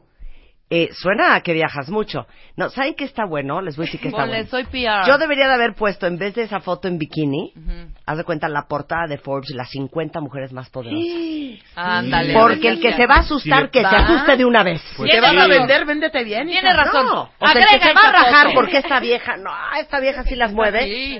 ¿Eh? ¿Qué? Siento que quien se va a asustar es Spider-Man. Pero además Y van a mucho. pensar que es Y como Pero mucho. espérate. Photoshop. Que Ale siga viendo a los italianos, o sea, los italianos. Claro, Los yo le manejo el bikini sensual brasileño, pero la también la portada de las mujeres poderosas, Pues sí. pero también emprendedurismo. Porque las mujeres no pero tenemos que también escoger, lo podemos una ser madre todo. y una ama de casa, claro, porque podemos ser todo. Claro. Nada Oigan, la detiene. Bueno, este, Tinder lo pueden bajar totalmente gratis. Sí. Sí. Sin embargo, si quieren cambiarse de país o buscar ya la cosa internacional, extranjera, la cosa de importación, hay que pagar, ¿no? Pues sí, es opcional, es un paquete con herramientas premium y todo, pero la, la, la navegabilidad, el utilizo básico es totalmente free. Eso no lo vamos a mudar y, y queremos eh, que todos tengan más éxito, ¿no? Sí, A claro. Viva el amor. Estamos en un negocio que es paradoxalmente puede. nuestro éxito se mide por cuántas personas dejan nuestra plataforma, por Sí. cuántos usuarios perdemos, ¿no? Porque queremos que se salgan de la plataforma con Porque un éxito. encontraron el amor. Pues muy raro, pero así es, es el único modelo de negocio así. Me está dando un oso esto que estoy dice? haciendo. Mike ya contestó. ¿Qué, qué dice Mike? Me pone primero, knockout so far. Ajá. Así de, oye, chiqui baby. Sí, chiqui baby. Entonces le pongo, gracias. Y me pone, de verdad, quisiera que estuviéramos más cerca. ¡Ay, no! Me puso, really wish we were closer. Pues ahí Ajá. está. El Mike. ¿ya? La verdad es que sí está impresionante esta aplicación. Es muy chistoso. Sí, le voy a preguntar. Ah, So, disculpa, ¿cuánto what ganas? is your annual income? Ay, dile por Dios, a ver qué te dice. Ahora, Sí. ¿qué tanto puedes filtrar? Mira, eh, no, no mucho porque como, como filosofía Tinder tiene de conectarte con personas que, que, bueno, nunca sabes, ¿no? A veces lo que estás buscando, no queremos poner mucho filtro, ¿no? Claro. Pero puedes escoger por rango de edad, por eh, localización y mm, por género. Pero no mucho más que eso. O sea, Tinder no va a estar solapando las viejas interesadas que están buscando los que ganan un millón de dólares al año. Pero a veces Pues no. pasa Eso la- Tinder no se pero los a veces permite. te pasa la inversa y te va Ajá. una historia. A Yo ver. soy cero interesada. Yo no, no soy como Marta, ¿verdad? ¡Ay, cero! No, ¡Cero! soy cero interesada. Entonces, conozco un niño y a ellos esas los que como que yo creo que creen que necesitan ser más, una cosa, un- una tara de ellos totalmente. ¿Se de cuenta que me invita a salir, me cancela la hora de la hora y así de, no, porfa, podemos mañana, no sé qué yo, ok, pero ya como de malitas, ¿no? Total, al día siguiente salimos, nos quedamos de ver tal, pero pasaba por mí ahí. Pasa por mí, llega en un Mercedes, ¿no? Yo normal, nos subimos, na, na, na, nos vamos. O sea, No, tú no, normal llegaste en un Ah, Mercedes. yo Uno, uno fue por mi casa de Sí, Rebeca, claro. pero este es otro. Ok. No, llega en un Mercedes, nos vamos, yo normal, me subo, ay, hola, ¿cómo estás? Porque me había caído muy bien, lo que, lo que sea, ¿no? Salimos eh, ese día, no sé qué, y todo el día me hablaba, todos los días me hablaba, no sé qué, y de pronto, me, él, él acaba de llegar a México también y me dijo, ay, me compré este coche, pero pues no sé, es que no sé si deba ser. Y le dije, la verdad, yo creo que es peligroso andar en coches os- ostentosos aquí. Yo andaría en algo como más light, pero haz lo que te dé la gana, ¿no? Porque me da como lo mismo. Y entonces, como a la semana de estarme hablando todo el día y buscándome y buscándome y buscándome, casual, casual, así, seguí tu consejo. Y me compré, haz de cuenta, el coche más baratito de una, así, pero bueno, hasta de velocidades, ¿no? Ajá. O sea, Sí. que no es que tenga nada de malo, pero yo jamás exigí, jamás dije, ¿cuánto ganas al año? ¿Me entiendes? Sí. Pero en su cabeza, eh, y claro que dejé de salir con él, y no porque no tuviera buen coche, sino porque tiene unos temas de inseguridad, Sí. que cree que tiene que actuar como lo que no es, que no es buena idea salir con alguien así. Claro. Pero era una bronca de alguien más, o sea, yo Claro. jamás, cero, nunca pregunto, oye, ¿y, y como cuánto gastas hoy en la noche? No, cero. Eso pues no. Cero, ¿no? Claro, claro, claro. Entonces, a Ah, sí, veces también los pues, niños no están está como tan más. auto... Pero, a sí pregúntale, pre- sí pregúntale al, del- Ay, sí, a al del knockout, al del ¿cuánto knockout. ganas? Va a decir que soy... una perra No interesante. Un importa, quiero ver qué contestaría. Es decir, que eres Ok. high maintenance. Le voy a Sí, preguntar. ponle, Porque ponle. es algo bien Ok. cara, cariño. high maintenance, Este, ok, ¿a cuál le preguntamos? No, pues al Al knockout. 57, Ajá, al knockout. knockout, Al muy knockout, exactamente. ¿Al knockout? Ok, Ajá. dile. Ok, ¿qué Dile, que le ponga? Sí, misma, que ¿cuánto cuánto Ah, sí, gana? dile, dile, Marta. A ver, ¿qué le No, ponemos? Eso, ¿cuánto gana? Queremos saber eso. A ver si No, pero tengo que justificar. Dile, mira, yo soy ¿Dónde una mujer muy viajada, muy Listen. leída y me... I am very High maintenance. high maintenance, Ajá. Exactamente. maintenance, and extremely... Ajá. Ah, me va a contestar una No perrada, importa, ¿eh? y extremadamente, no, extremely successful. y extremadamente exitosa. To be painfully honest. Para ser mm, painfully, bueno, Painfully... Dolorosamente Para honesta. Para ser muy Muy honesta. claro. Eh, are you well off? Sí, Ajá. ¿tienes Ok. lo suficiente? Claro. No, o sea, ¿te va eres- bien? Eres, te va bien, claro. Híjole, te lo digo una cosa. Venga.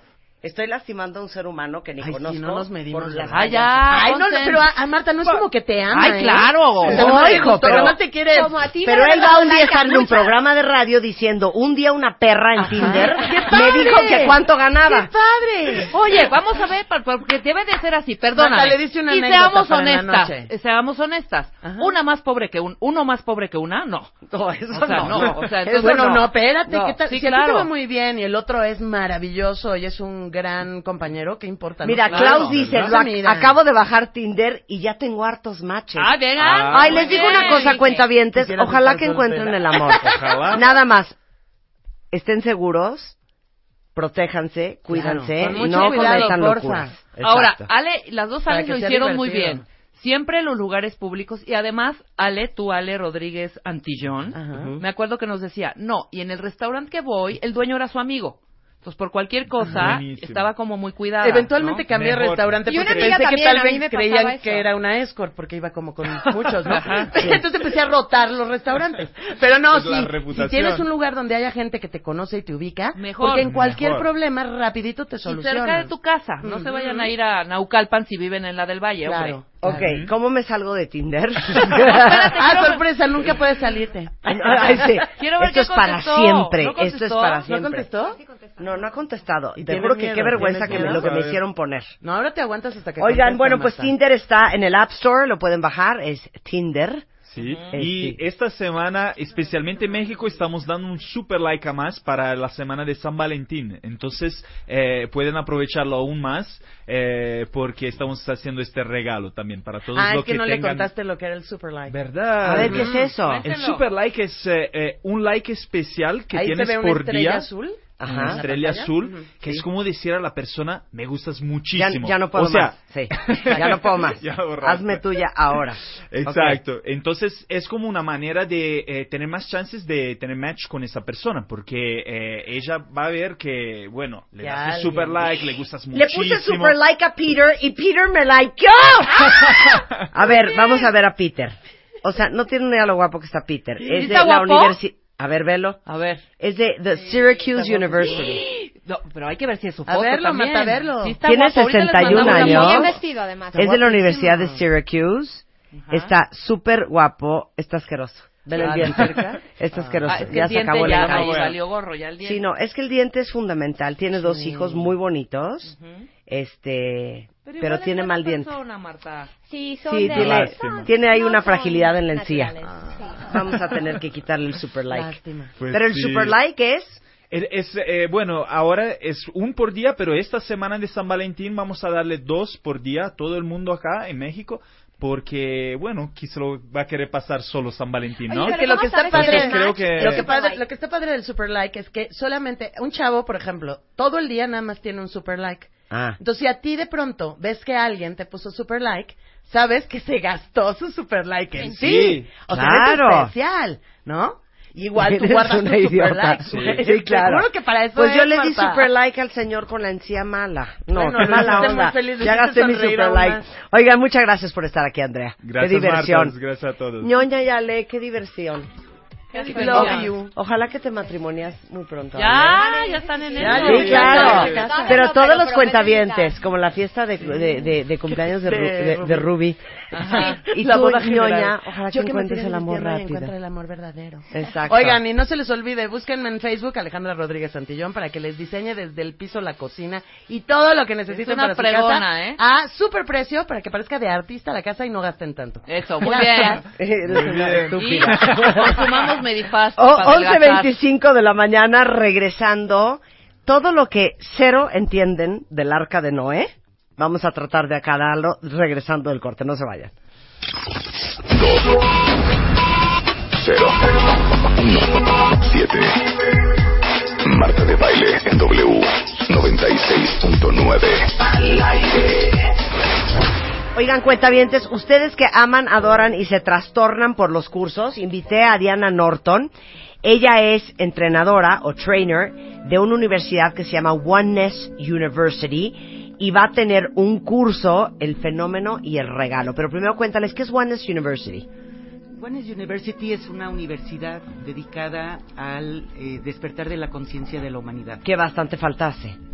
Que nos urge. Que nos surge. Eh, definitivamente. Sí. Este se encuentra allá en la India, en el sur de la India. Ok. Y este y la misión de los fundadores de esta universidad se llama Namai Bhagavan y su misión es ayudar al eh, disminuir el sufrimiento en la humanidad, así de plano.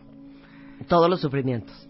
El sufrimiento exacto que es creado Sufro por porque. Trump, pero sufro porque mi exmarido, pero sufro porque mis hijos, pero sufro porque yo cuando era chiquita, todos. Así es. Todos los sufrimientos. Todos los sufrimientos que vienen siendo uno y solo uno. Eh, Claro, Que pero que son eh, conformado por varias variables. Así Oye, es. y fenómeno y regalo es el curso. Exactamente. Ok. Este que este va a ser transmitido directamente desde la India vía este streaming, o sea que va a ser eh, totalmente en vivo. Lo vamos a dar en cuatro partes de la República y este y, y la, la ventaja que tenemos es que eh, no tenemos que ir a la India porque a mí me encantaría estar aquí Sí. para venir a invitar a todos que vayan a la One University. Claro, sí, claro. Pero bueno, nos queda del otro lado del mundo, estamos hablando de este, cuánto dinero se lleva y tiempo, porque muchos Claro. a lo mejor tienen el dinero pero no tienen el tiempo, claro. ¿no? ¿Y de qué es el curso El fenómeno y el regalo? O sea, porque ese es el nombre. Eh, se, se llama el fenómeno porque eh, fenómeno, la palabra fenómeno es, quiere decir es, es un acontecimiento extraordinario. Y este curso es precisamente un acontecimiento extraordinario, donde este, ¿cómo se llama? Este acontecimiento extraordinario nos va a traer un regalo. Ajá. De- digo, eh, allá en la One University le pusieron este nombre y les van a dar la explicación completa en el curso por qué se le llama fenómeno. Claro. Yo ahorita me echaría como media hora nada más explicándoles exactamente, pero el- la palabra fenómeno es porque es algo extraordinario, es algo fuera de lo normal, algo que no se puede explicar tan fácilmente y este y trae un regalazo. Oye, pero me gusta esto que dice aquí. El mundo es un espejo. Las situaciones que experimentamos en el mundo externo son un reflejo de tu mundo interno. Así es. Esto es, fíjate, con- conforme nosotros, porque en este curso lo que, lo que te va a empezar a suceder es que vamos a tener la capacidad de ver hacia adentro, realmente ver hacia adentro. Yo llevo 30 años estudiando esto del despertar y por muchos, muchos años yo pensé que me autoobservaba. No, llego aquí a la Guanes y, oh, surprise, empiezo a ver cosas de mí que no me gustan, porque me estoy ahora sí viendo realmente Claro. esta capacidad de verte a ti mismo. Entonces, conforme nosotros vamos echando miradita, miradita, miradita dentro de nosotros, este, nos vamos conociendo a nosotros mismos.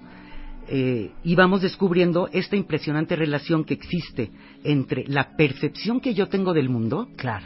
y la realidad que yo estoy experimentando. Pero eso solamente lo puedes descubrir ya que empiezas a ver, ya que empiezas a ver tu mundo interno, porque todos estamos muy acostumbrados a que estamos volcados totalmente a nuestro mundo externo. ¿No? Estamos Claro. que si los hijos, que si la escuela, que si el trabajo, que si el dinero, Claro. que si mis deudas, que si todo. Jamás volteamos a ver hacia adentro. ¿Y dónde Claro. se lleva la vida? ¿Dónde, dónde realmente estamos viviendo? Es. El mundo es interno. Claro. El, el- el- el- el mundo externo es meramente un reflejo del mundo externo. Eh, yo te voy a dar, por ejemplo, un, un ejemplo muy drástico que sucedió en mi vida, ¿no? Yo después de tomar este, estos cursos de One University, eh, yo, yo le tenía mucho coraje a mi papá, yo odiaba a mi papá prácticamente, sí, sí, sí. y este, y este cambio de percepción que sufres con los procesos en los que te meten aquí en, en, en Guanes, ¿qué sucede? ¡Pum! De repente volteo adentro de mí y digo, me cae re bien mi pa.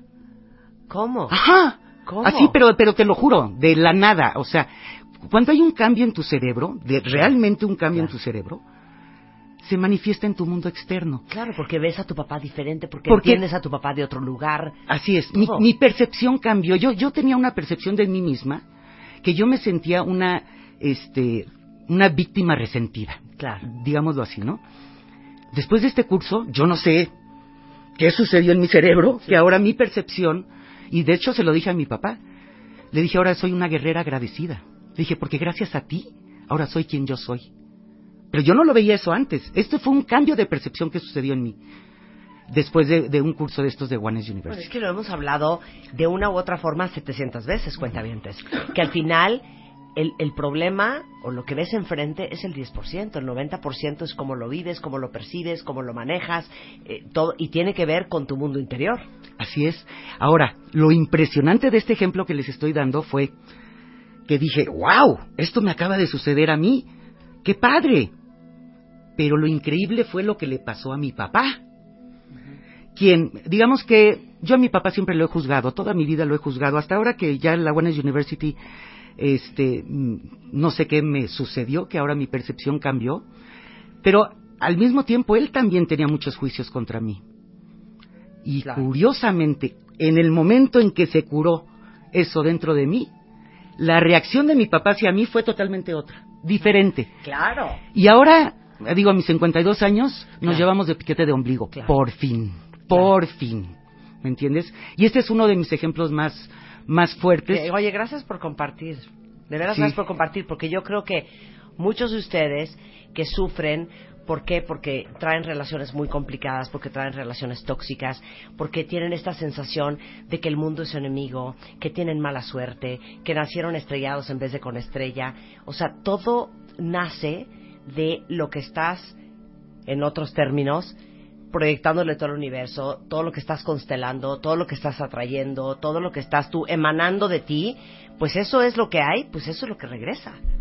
Oye, entonces, ¿cuándo Así tomamos es. el curso? ¿Cuándo es? Mira, es este 11 y 12 de marzo.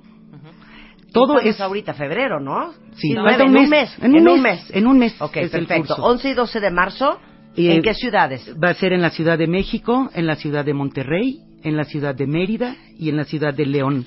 Eh, en el, ¿Y qué en las- hacemos? ¿Nos logueamos, inscribimos? ¿Dónde entramos? ¿Cómo Mira, es? pusimos una página este, llamada www.elregalo.mx y ahí puedes encontrar absolutamente todo. Les digo una cosa, déjense de rosas y de babosadas en el Día de las Madres. A todos los que tienen mamás tóxicas, inscríbanlas al curso y dile, mira, mamá, a El Día del Amor y la. Amistad, claro, en el Día del Amor y la Amistad, aquí te traje un regalo. ¿Pero qué es esta computadora? Aquí siéntate, mamá. Nadie le habla a mi mamá en las siguientes cinco horas. Va a tomar un curso para ver si se compone. o al marido, o al hijo, o a la esposa, o a la prima, o al hermano, a todos los que vean atribulados emocionalmente, esta es una gran oportunidad. Este es un gran regalo de verdad. Así es. Ahora sí que es un gran regalo. De verdad. El regalo.mx, ahí se inscriben, o pueden mandar un eh, email a elregalo arroba México. Eh, llenan su ficha de inscripción, eligen cómo quieren pagar, y entonces ese día, ah, les voy a dar un teléfono. Ahí dos, les va. Dos teléfonos. Eh, sí, 5781 4520 y el celular es 04455 4922 2021. Y ese día que me siento así enfrente de mi compu. No, eh, son dos días, es todo el sábado, todo el domingo y tenemos cuatro sedes diferentes. En la Ciudad de México tenemos el Hotel Presidente Intercontinental. Ah, perfecto, Sí. vas ahí. Vas ahí. Ajá. Exactamente. Y vía live stream está sentada viendo todo el rollo desde la Exactamente, India. Exactamente. Eh, después, en la ciudad de Monterrey, va a ser en Cintermex. Ok. En la ciudad de Mérida, va a ser en el Forum Maya Hall. Y en Nuevo León, va a ser en el Hotel Holiday Inn. Ok, perfecto. ¿Ok? Ok, ahí está, pero toda la información en elregalo.mx. Así es. Que Y- bastante falta nos hace porque no se conoce la palabra paz interior. No, no. Te digo, ni siquiera sabemos que existe un mundo interior. Claro. Entonces ya es momento de descubrirlo, porque solamente así vamos a poder llegar a, a- a- a tranquilizar este, esta mente que... Y, y se ve súper claro, ¿eh? Yo creo que hay dos tipos de gente en el mundo. El que se pone de... No lo puedo creer. O sea, ¿es neta que no compraste los boletos a tiempo? Es que te digo algo, es increíble. O sea, no manches, güey, ya no vamos a ir. Y el que se voltea y dice, no pasa nada, hija. Si no vamos hoy, vamos mañana. ¿Cuál es el problema? Tranquila, tranquila. Despacito. Cálmate, despacito. Esos son los dos tipos de gente. No.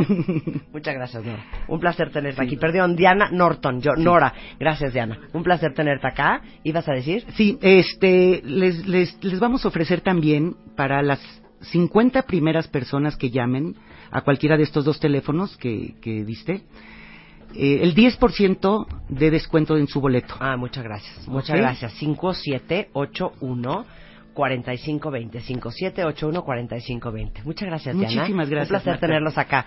11:43 de la mañana en W Radio. Más temas. Más especialistas. Más Marta de Baile en W.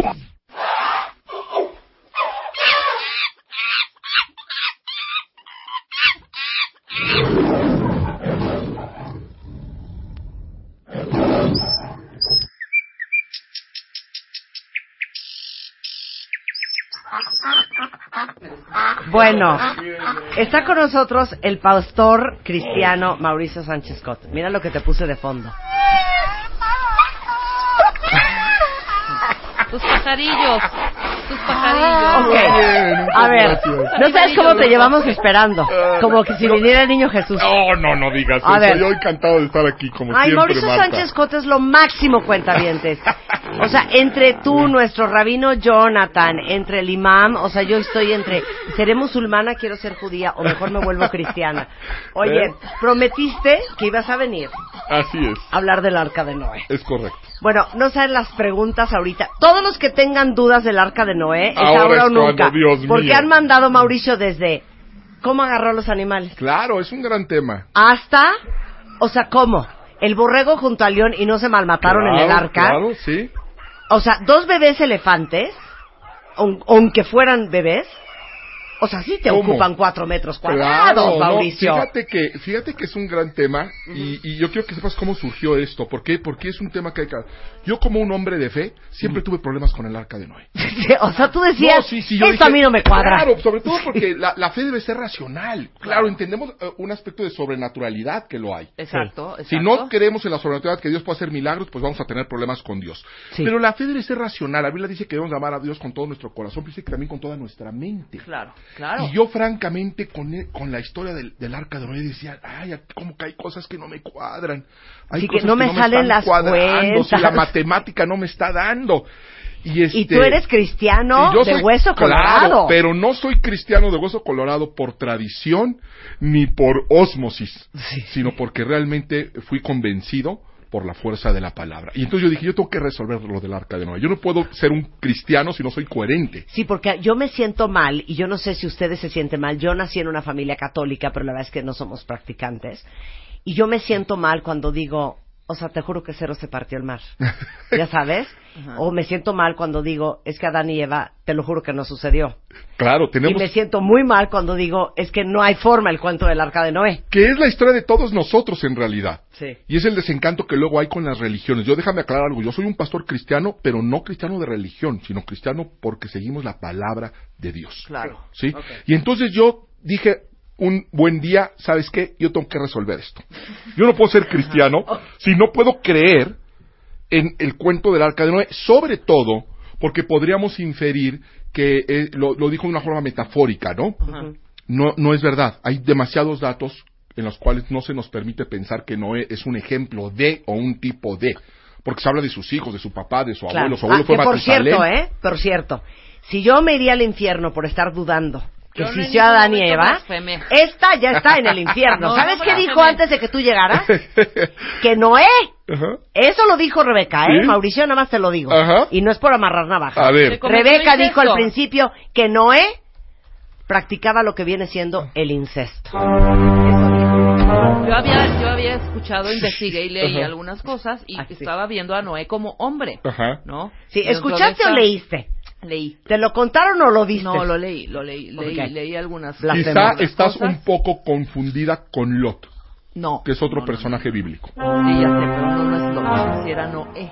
Eh, bueno, Y ya un que dónde lo leíste. Claro, y un rollo Sí. con sus hijas, pero a bueno, ver, ese es otro. la revista otra historia. Playboy no Sí. tiene autoridad para hablar de religión. Si lo leíste ahí. No estoy Ok, blasfemando. espérate, No, no, no, Mauricio, no, no, no. Mauricio, ¿puedes primero explicar la historia del Arca de Noé para quien no se la sepa? Claro, bueno, la historia sintetizada es eh, durante un momento de la historia donde la maldad del hombre se multiplica a niveles que no se han vuelto a ver, eh, vivían en una anarquía, en una violencia, en una inmoralidad absoluta y total, y Dios eh, decide apretar el botón de reset, ¿sí? Y para eso elige a un hombre que es eh, Noé.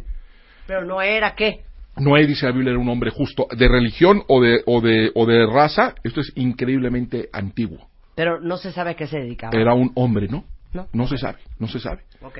Hay que, hay que recordar que esto es muy, muy antiguo. Es increíble lo, lo, lo antiguo que es. ¿sí? Es tan antiguo que es, es eh, anterior a Abraham. Abraham ni siquiera era judío. Abraham era semita. Y era semita porque es descendiente de Sem, uno de los hijos de Noé. Ok.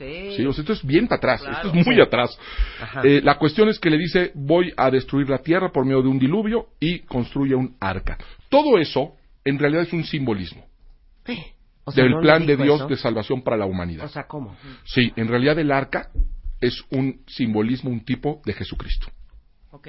en realidad. A ver, yo te escucho. Es un tipo de Jesucristo que viene la salvación. Hay cosas muy interesantes acerca del arca, lo que va a suceder en el arca. Es interesante que, por ejemplo, tenía una sola puerta en un costado. En un costado Jesús fue abierto también. Se dice que fue Dios quien cerró la puerta del arca, no Noé. En fin, varias cosas. Pero entonces le dice, ¿vas a construir un arca? Así Porque ahí es. viene un diluvio. Así es. Y, él entonces- creyó, por eso es un héroe de la fe, y va a construir esta arca donde va a entrar. Mucha gente piensa que entró él solo con su esposa. No, entraron ocho personas. Entró él, su esposa, sus tres hijos y las esposas de sus hijos. Ok. Eh, te digo que no Él se construye el arca él- solo. no se sabe cómo la construyó. Ajá. Dios le da las medidas exactas, que esto es otra cosa interesantísima. Entonces, un año, diez días. No, pues toda la humani- Toda toda la humanidad. Y se, se- y se seca el agua. Con el tiempo, sí. Y entonces se baja del arca. Así es. ¿Y luego qué pasa? Ah, bueno, después de que pasa, solamente hay un episodio más de la vida de Noé, que es con sus hijos. Ya no le da más detalle. Y de ahí se viene ya el siguiente episodio, mucho tiempo después, que va a ser la Torre de Babel. Ok. Para ahí. Después del corte, ya vamos a desmenuzar Cómo cómo subió a los los animales, animales. por qué el tigre no se comió a la oveja, o sea, cómo obedeció el león. ¿Cuánto medía esa arca? Yo ¿Cuánto sí medía el saber. arca? Todo, todo, todo eso lo vamos a ver. Todo lo vamos a ver. Digo, yo creo que empecemos para los que somos ¿Cuántos hipocondriacos. centímetros ¿Cómo- subió esa agua o metros? ¿Cómo, Lo cómo sabemos se vive en también. 100 años? Me urge. Sí, Regresando claro. con el pastor Mauricio Sánchez Scott. No se vayan, ya volvemos. Todo lo que siempre quisieron entender del arca de Noé, solo en W Radio. Una nueva era. Un grupo de experimentados especialistas Cómete tres a cuatro cápsulas de espirulina. La vida está llena de paradojas. Empiezas a hacer cosas que te infantilizan. Los seres humanos están diseñados. están a punto de transformar tu vida. Escúchanos todos los días. Marta de baile. W Radio, de 10 a 1 de la tarde. MD 2017. Marta de Baile en W. Al aire.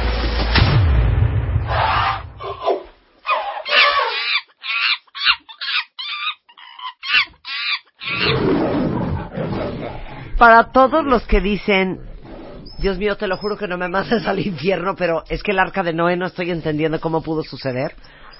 Eh, invité a nuestro pastor de cabecera, eh, Mauricio Sánchez Scott, que es pastor cristiano, porque dijiste al principio del programa, a mí tampoco me cuadraba el No arca me de Noé, la no, no me cuadraba. no me Entonces, cuadraba. bueno, ya explicamos que Noé pasó 100 años diciendo que ahí venía el diluvio, tardó 100 años o tuvo 100 años para construir el arca, subieron los animales en pareja y estuvo en el arca un año 10 días. Es correcto. Todo el mundo estaba inundado hasta que se seca el agua y bueno, continúa la vida. Ajá. Todo lo que sucede en medio no entendemos. Entonces, Mauricio, estamos en tus manos. Claro. Lo primero es determinar si, si- si realmente existió un diluvio. Si tenemos elementos Sí. para, para pensar que la Tierra Se inundó. se inundó Sí. completa. Y la verdad es que es curioso que eh, es, un, eh, es algo que muchísimas culturas alrededor de la historia lo han, lo han, lo han, lo han dicho, lo han, incluso en tradición oral. Muchas cult- culturas indoeuropeas, mesopotámicas, precolombinas, incluida la mapuche, incluyen la historia de que la tierra fue inundada. ¿sí? Y muchas de ellas además coinciden en ciertos protagonistas comunes, una familia y un, y un bote. Eso tuvo que salir de algún lado. Esa, esa idea tuvo que salir de algún lado. Sí. Muchas culturas lo tienen, pero además geólogos aseguran que alrededor de más de 5.000 años se produjo un evento de extinción masiva que de hecho fue lo que creó el Mar Negro. No es extraño encontrar moluscos fosilizados en cumbres de, las mon- de- de- de montañas, en picos de montaña. Incluso existen minas de materiales como cobre, eh, como manganeso, que, que- que se denominan como lodo marino y que muchas de ellas están en cimas de montañas. Entonces, tenemos evidencia de que existió un momento donde la Tierra se cubrió de agua. Okay. Podemos creerlo, o sea, no es inverosímil. Sí. ¿Sí? Algunos pueden decir, bueno, yo no creo que Dios lo haya hecho, otros sí, Dios, la Biblia lo dice, así fue, pero más allá de lo que creamos, existe eh, evidencia razonable, antecedentes razonables para poder creer en que hubo un momento donde la tierra se llenó de agua. Entonces sí, sí hubo un diluvio. Ya el origen y el arca es otro asunto, pero de que hubo un diluvio, hubo, un un diluvio, ¿no es cierto? Ok. Eh, una eh, pregunta científica que causó mucho dudas de dónde pudo haber salido tanta agua también para hacer un diluvio. Porque si se calcula, y, a- y en una ocasión alguien lo hizo, no quiero aburrir tampoco con datos muy, muy técnicos, pero un científico calculó todo lo que se mueve durante el círculo pluvial y simplemente no arroja la cantidad necesaria para poder inundar el planeta. No, no la hay moviéndose. Lo que hay en, en agua circulante, entre nubes, vapor, y, no hay suficiente agua para... Pero la Biblia dice algo muy interesante en Génesis 7.11. Dice que fueron reventadas las fuentes del mar profundo. O sea, la Biblia revela algo que científicamente no se conocía cuando la Biblia fue escrita. Y es que debajo de la tierra hay grandísimas cantidades de agua. Ahora se sabe que esas cantidades de agua son suficientes para inundar la tierra. De hecho, junto con el agua que hay en el polo, Sí. se puede inundar la tierra. Entonces, es posible que, haya existido un diluvio. Es científicamente posible. Entonces, ya de ahí partimos, ¿no? Ahora, eh, ¿cómo, se cómo, ¿cómo se construye el arca? Es increíble y maravilloso que la Biblia da los, las medidas exactas del arca. Exactamente cuánto debía de medir. Me vale. Se lo mandó en un papel. Se Se- lo no sabemos cómo se lo dijo, se lo dijo. Lo interesante de este asunto es que esas medidas de ese bote gigantesco dan un factor de flotación perfecto, excelente. Los expertos en cuestiones marítimas ah, dicen que si se construye esa arca sería muy difícil de maniobrar, pero no era no era requisito que fuera Nunca se ha vuelto a pero construir, se- sí, se acaba de construir una Ah, Enséñamela. se acaba de construir un arca. Hace poco tiempo se, se- se terminó de construir un arca, una réplica que va a constatar además la capacidad eh, interior del arca en metros cúbicos. Y se va a demostrar, que ahorita les voy a decir cómo, que es posible que haya eh, entrado la cantidad de animales para poder repoblar la tierra. Entonces es maravilloso y es increíble, que era la matemática que aparentemente no nos cuadraba, pero termina cuadrando, termina cuadrando. Otra cosa interesante es cómo llegaron los animales si estaban separados Ajá. en continentes. Pandas de la China, hombre. canguros de Australia, ¿sí? Es mm, increíble que Génesis 10:25 habla de un hombre, ¿sí? Peleg, que le pusieron Peleg para conmemorar el momento en que la Tierra fue dividida. Eso científicamente se conoce como Pangea, cuando el continente era uno solo. Eso hoy es un hecho científico, que, los, que los continentes, había un solo continente. De acuerdísimo El primero que dijo eso no fue un científico, fue la Biblia. La Biblia es el primer tratado, primer escrito donde se habla de un solo continente, de la Pangea. Ajá. Y entonces no sería difícil que los animales llegaran si estaban en un mismo continente, Continente. no estaban separados por océanos. Se conformaron posteriormente al diluvio. Y Perdón, ¿puedo es dar esto? Por supuesto. 133 metros de largo, el que lo construyó es un holandés, este, y ahorita les mando la foto por Twitter, pero son 133 metros de largo, 23 metros de ancho y 14 metros de alto. Es correcto. O sea, pero en Génesis decía 300 codos de largo, 50 codos de ancho y 30 codos de alto, Es- y esta es la proporción Eh, que esa es la proporción actual, ¿sí? ok.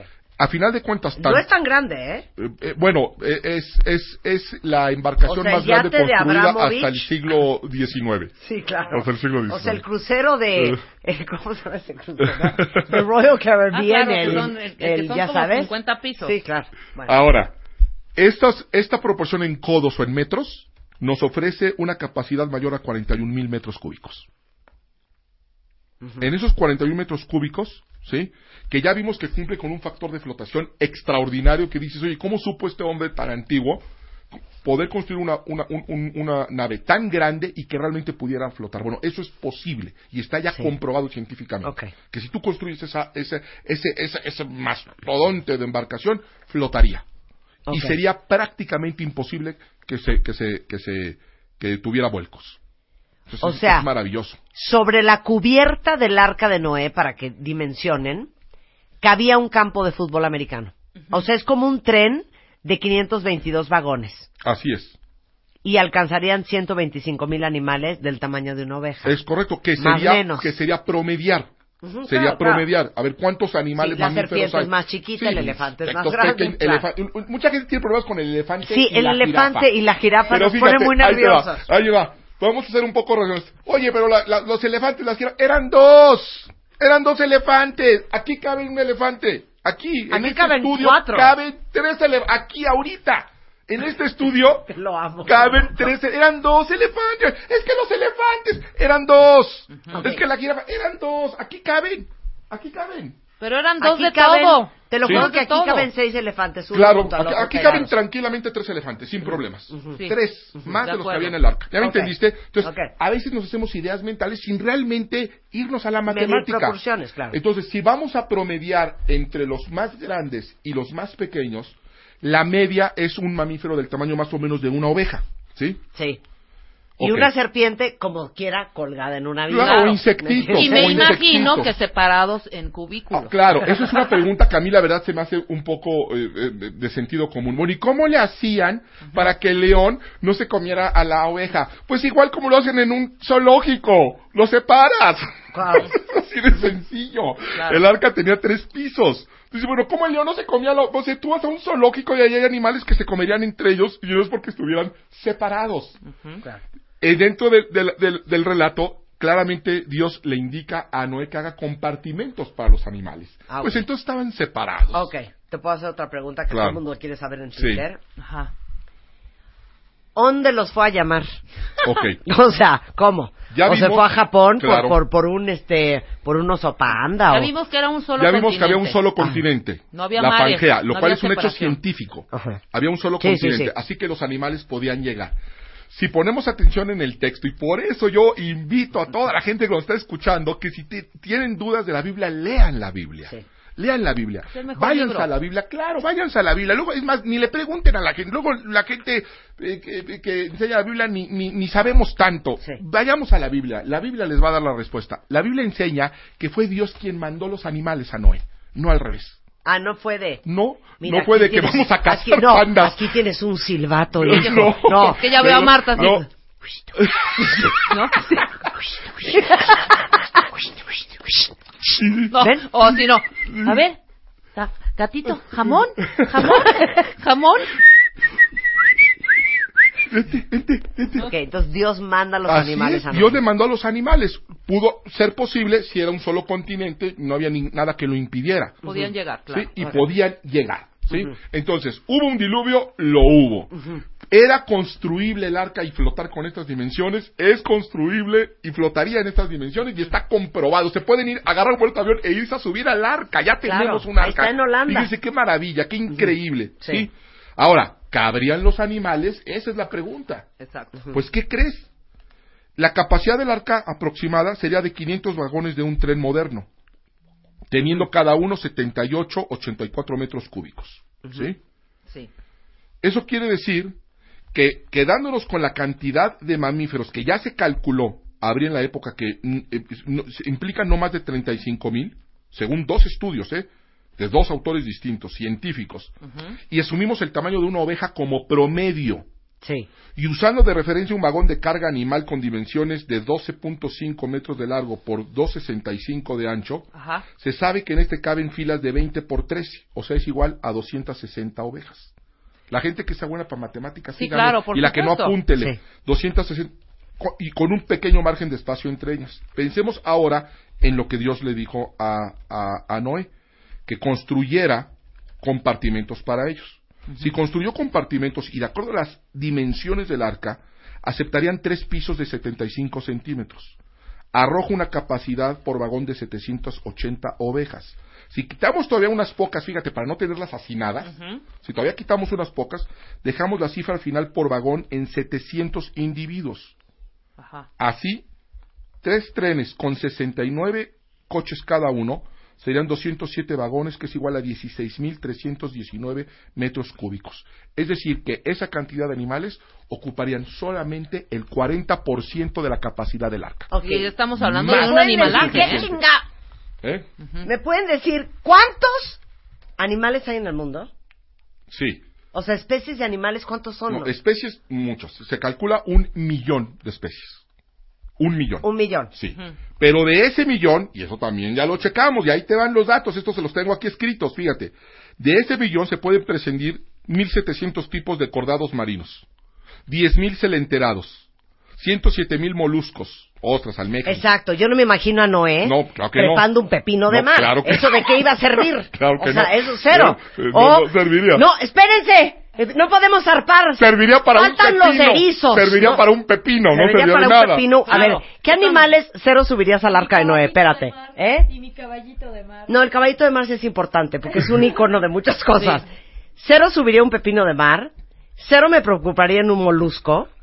O sea, en un erizo. ¿Un camarón? No, camarón Ah, sí. Ok, Pero molusco. sobrevivían. O sea, de, no, espérate, faltan los callos de hacha. No, cero. ¿No? No, Lagartija, lagartija sí. sí. Yo Eso sí es me un animal muy importante. Lagartija y Ok. puercoespín sí. Sí, rana también. Rana también. Pero, por ejemplo, Los anfibios. sí, un lemur. No, lemur también. No, No, también. lemur también. también. Claro. Sí, sí, sí. Una... Bueno, hay que tener algo claro. Si los tenemos en la actualidad, Ahora, espérame. estuvieron en el arca. Si ya tienes rata y O ratón. sobrevivieron. Un perezoso. ¿Qué es lo que te estoy diciendo? No, perezoso también. También. No, perezoso, claro. Yo creo que si yo ya tengo rata y ratón, ya no voy por el hámster. Exacto. ¿Estás de acuerdo? ¿Y sabes qué? Y bríncate de una vez el cuyo. Exacto. ¿Ese y- qué? Y adiós el cuyo. Ese de una forma u otra. Sí. Porque, a ver, espérate. Por supuesto, digo nada más porque no tenemos aquí un biólogo.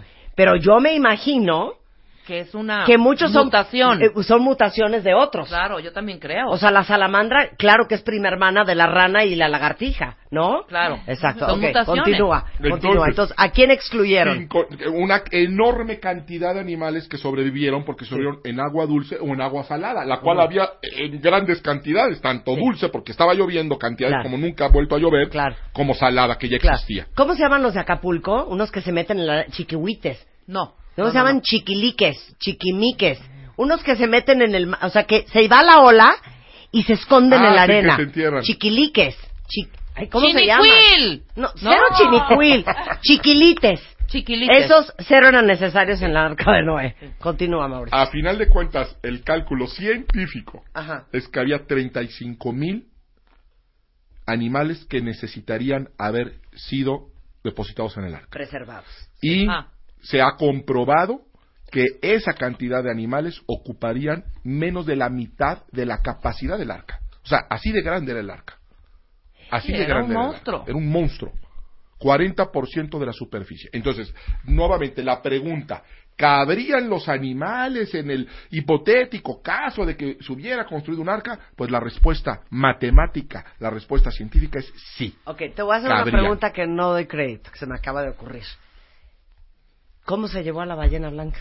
No, la ballena No, blanca eso es se agua. quedó en el agua. Ah, ¿Te acuerdas? No, Marta. Pero a Marta además así de ahorita me lo agarro, ¿no? Sí, sí. Ahora sí, Ahorita lo agarré. ahorita me lo agarro. Ahorita le voy a tumbar su fe. Todo lo de el agua se quedó en el agua. hija. Claro, todo lo de, y, no, y, y nos está faltando los Soy una mamíferos. estúpida porque yo estaba pensando, ¿sabes en quién pensé? ¿En quién? Primero, este fue my train of thought. Primero dije, ¿y los animales en extinción? El perro ese que se que ya dejó de existir en los 50, ya sabes, el demonio de Tasmania, no. Ah, no, el no, no, dingo, no. el Dingo. no sé El cuál dingo. perro era. Y, y luego pasé a pensar, la vaquita marina está en La vaquita marina, claro. ¿Cómo subió una vaquita marina? Y después mi pregunta estúpida. ¿Y los animales del mar a poco llevaban contenedores? Es que ahí sí le hubieran dicho, oye, güey, no quites espacio. Ahora, claro. Hay una cosa que hay que entender. Alguien me dijo una vez. Oye, imagínate la cantidad de perros, con todas las razas de perros que hay. No. Bueno, hay que entender que los perros vienen del lobo. Claro. Claro. Yo prescindo del perro y me llevo al lobo. No, es que el- no hay, no- todos los perros, desde un Sí. chihuahua hasta un gran danés, Pero, claro. ¿quién creen? Esto es increíble. Los hizo el hombre, no los hizo Dios. Sí, claro. Claro. Yo les dije, Sí, al- sí, a- sí. yo dije, es que Dios no hizo a los perros. Y es verdad, ni a los gatos. razón, claro. Dios no hizo a los perros y Dios no hizo a los gatos. Dios hizo al lobo. El hombre, ahí, haciendo mezclas genéticas, Las mezclas, ya has claro. creado las razas Claro, de perros. totalmente de acuerdo. Entonces, por eso te digo que a veces hay que meternos y, a- y, y- y- y- y preguntar y llegar a una, a una, a una respuesta. No, yo creo que Abigail sí te va a agarrar. Ahora sí. ¿A igual? Ok. A ver. Abigail dice, Mauricio Sánchez Scott, pastor, mi duda es, ¿qué comían y dónde iban al baño? Perfecto.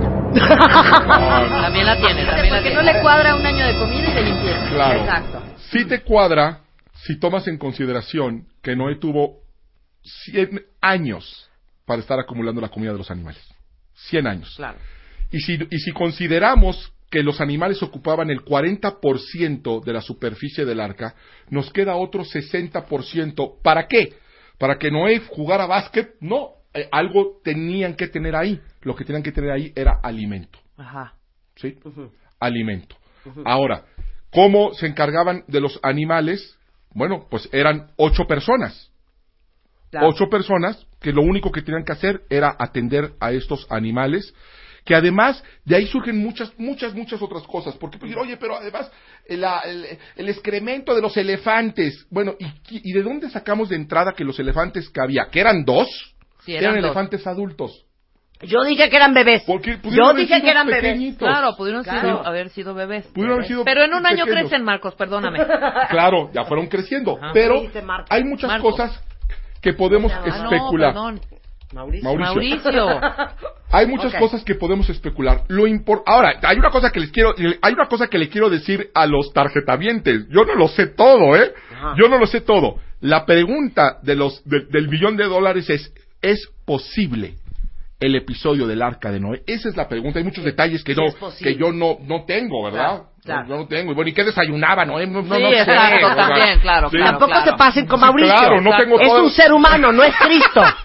O sea, en No- buena onda, no es que se pone bien pesado. Y de hecho no tuvo 100 años, porque eh, supongamos que le llegó el de mensaje divino cuando tenía 10, 12. No, no, sí fueron 100 años. Desde que Dios se lo dijo a que subió al arca, Ah, sí ok. pasaron 100 A ver, años. les voy a decir una cosa. Os ponen atención, no se va a estar repitiendo la información. Sí, ¿qué? Lore dice, a ver, a ver, a ver, ¿cómo logró conseguir un oso polar?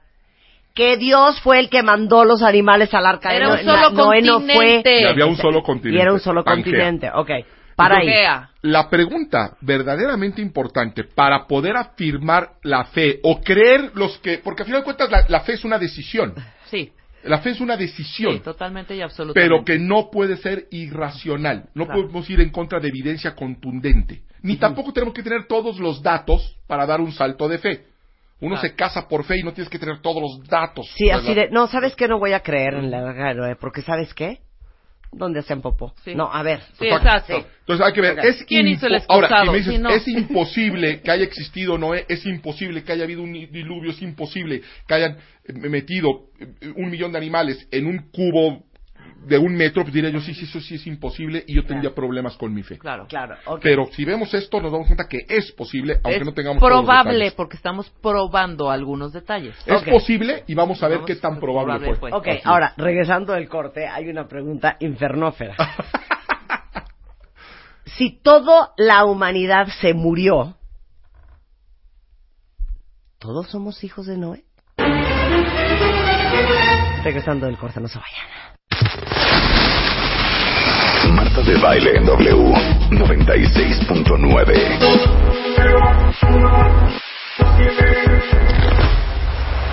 En vivo.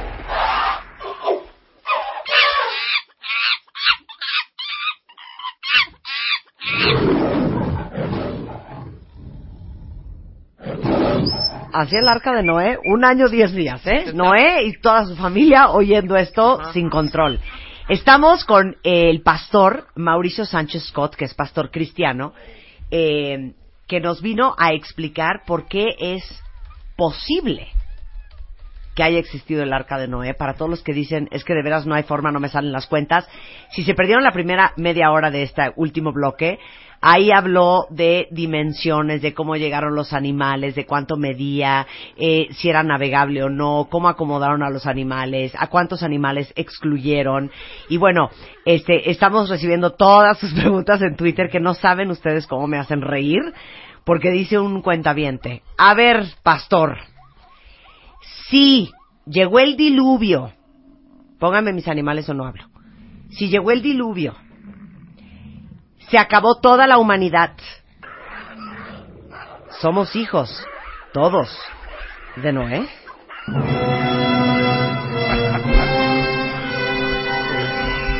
El texto bíblico nos dice que no solamente Noé subió al arca, sino que subió Noé con su esposa y sus tres hijos, Sem, Cam y Jafet, y las esposas de sus tres hijos. Entonces fueron ocho personas las que subieron al arca. Entonces técnicamente toda la, la humanidad no, no son hijos de Noé, sino descendencia de Noé y sus tres hijos con sus tres esposas, que son Sem, Cam y Jafet.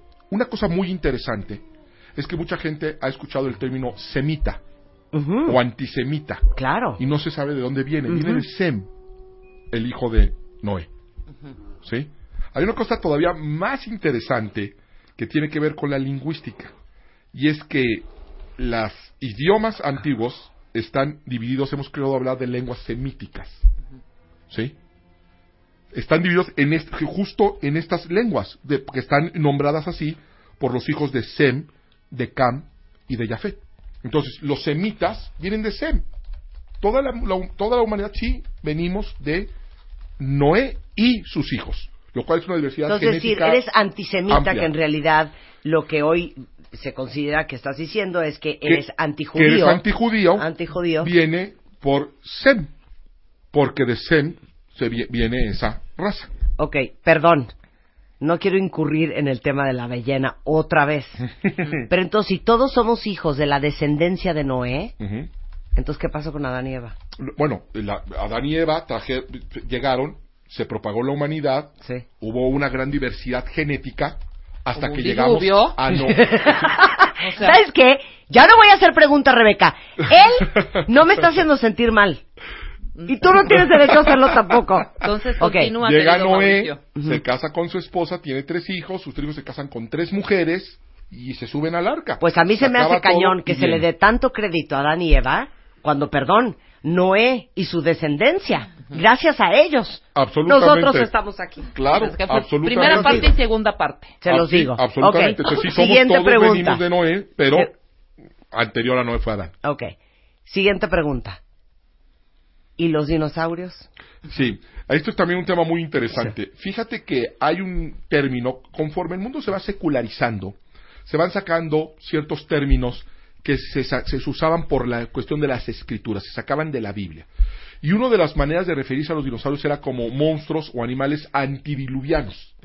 Claro. Los animales se extinguieron antes del, del diluvio. Yo Antidiluvianos. puedo hacer una pregunta de estas que estás Pero cuidado, preguntas una estupidez, ¿eh? No, espérame. Es que Aguas, sí, no, no, no, aguas. es que no sé si van a saber el dato exacto o si no googlemos.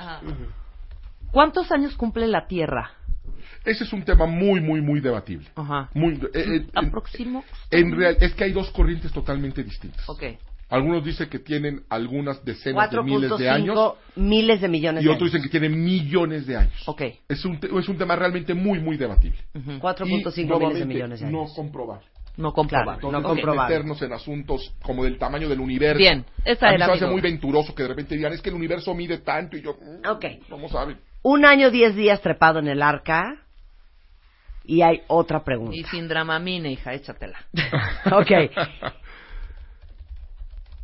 Esta es pregunta de un cuentaviente. ¿eh? Ok. Sí, está bien, Marta. Y todos los cadáveres Ajá. de la gente muerta del mundo mundial.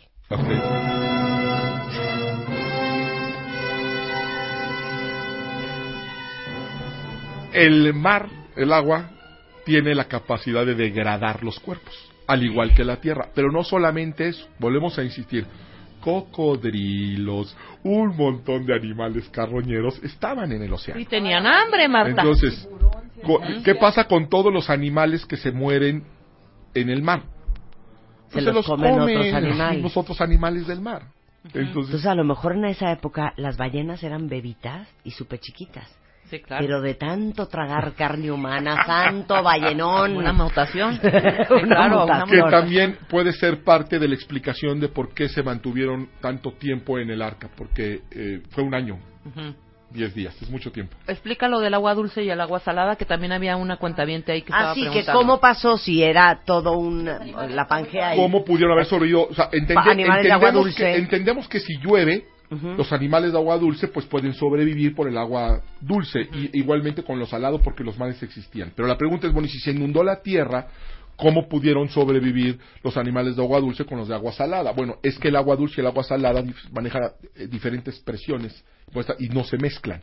Hay incluso corrientes marinas de agua dulce debajo del mar que se pueden observar. Eso, afortunadamente estamos en una época tan maravillosa de, de Internet donde tú todo lo puedes realmente investigar, googleas, buscas y lo vas a encontrar. Hay corrientes de agua dulces subterráneas por el cambio de presión. Entonces se mantuvieron esas lagunas de agua dulce y evidentemente ahí se mantuvieron los, los animales ven, de agua dulce. ven, Leo, te va a trastornar. Ven acá. Le- Leo Kurchenko.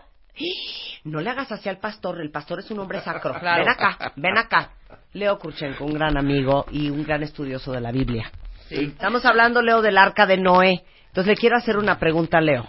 Vamos a ver Leo, su adelante, capacidad inventiva.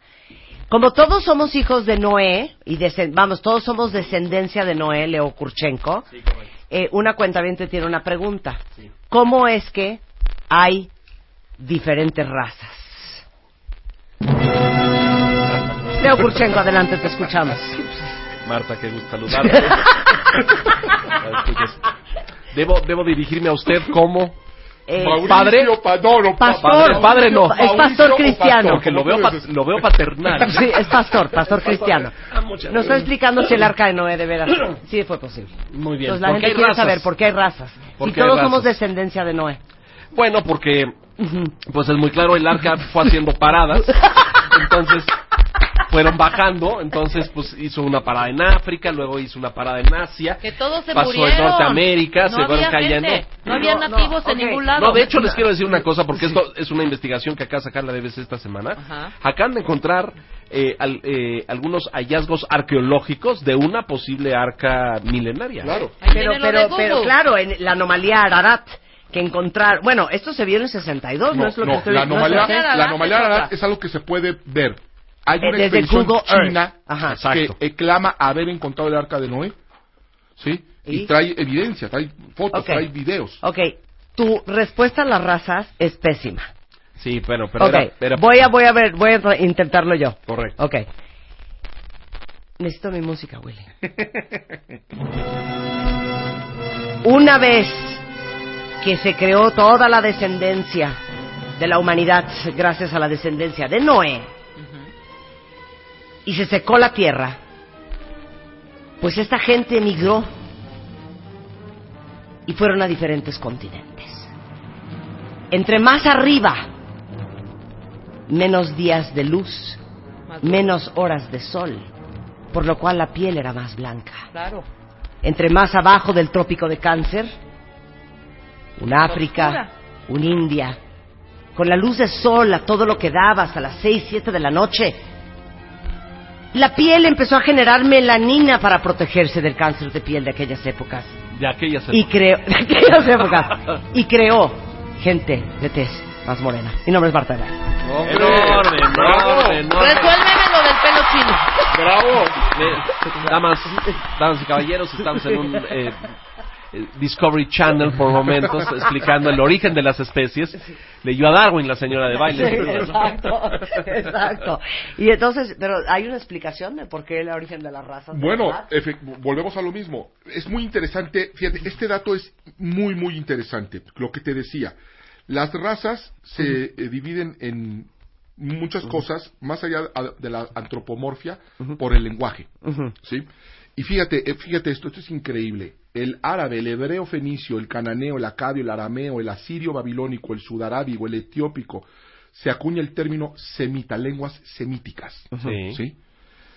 El grupo al que pertenecen el egipcio, el hoy copto, el amasigue, bereber, tuareg, el guanche antiguo de Canarias, el somalí y otras lenguas habladas desde Sudán hasta Kenia, se acuña el término de camita y se les conoce como lenguas camíticas. Así se les conoce. ¿Y Nicaragua?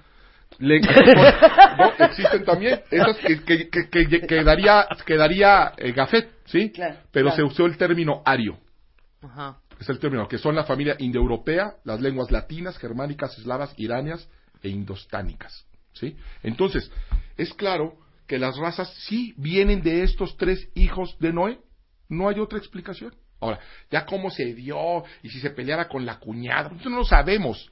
La pregunta es, ante la idea de que es imposible que haya existido un arca, es imposible que haya existido ¿Ese un diluvio, tema? es Sí. imposible. No, no es imposible. No, la no. matemática, la arqueología, la geología muestran que es posible. Ahora, si ya no quieres creer, la fe es un acto de voluntad. Sí, sí, porque no entiendes cómo iban al baño los animales durante un año o diez días. No, eso no importa. quieres entender? Y si se enfermaba el ¿Sabes qué? elefante, Ya ¿qué, cada qué quien. medicina le daban? Bueno, pues no sabemos. Sí, sí, sí. nos podemos Si llegaron todos vivos, tampoco sabemos. Así es. Leo. No, espérame, ver, pero- espérame, algo Sí, importantísimo. Que decías que sí, metió dos de cada especie, pero siete diferentes. Así es. Eh, la- nosotros nos quedamos con la idea de la, del cuento. De que eran una de- pareja de solamente. Una pareja de cada uno. No, la Biblia dice que de muchas otras este, tipos de animales, Dios indicó que metieran siete.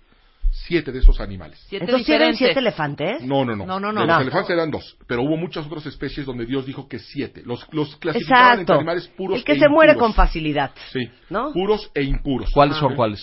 No, son, es una Ah. lista muy, Sí, muy, sí, muy, sí. muy, muy, muy alta. No, pero no sabes cómo llorábamos de risa ahorita porque se me ocurre hacer la siguiente pregunta. A ver, pensando, no, ahorita me lo agarro. A ver, Mauricio, ¿y cómo subió la ballena blanca? Y, ¿Y? Mauricio, pues es que había mucha agua y las No, ballenas no, estaban claro, en claro. el agua, no Esa se no iba en el arca. arca. Claro, sí, Gracias, Mauricio, gracias. Esa no O sea, la respuesta- en el la respuesta- Luego fue, te, ¿hubo un luego cu- te- te cuento de cuando Marta conoció el Bósforo. Es, es también una anécdota interesante, pero eh, están discutiendo si el si el hecho del arca y el diluvio universal es, Es un hecho posible. histórico. Es viable. Es Bueno, viable. hoy hay, hay indicios arqueológicos que, que indican que es perfectamente posible. De hecho, hay indicios de que el arca pudo haber existido, no sé el tamaño, la dimensión. Ya la Biblia describe un poco eso, Así ¿no es es. cierto?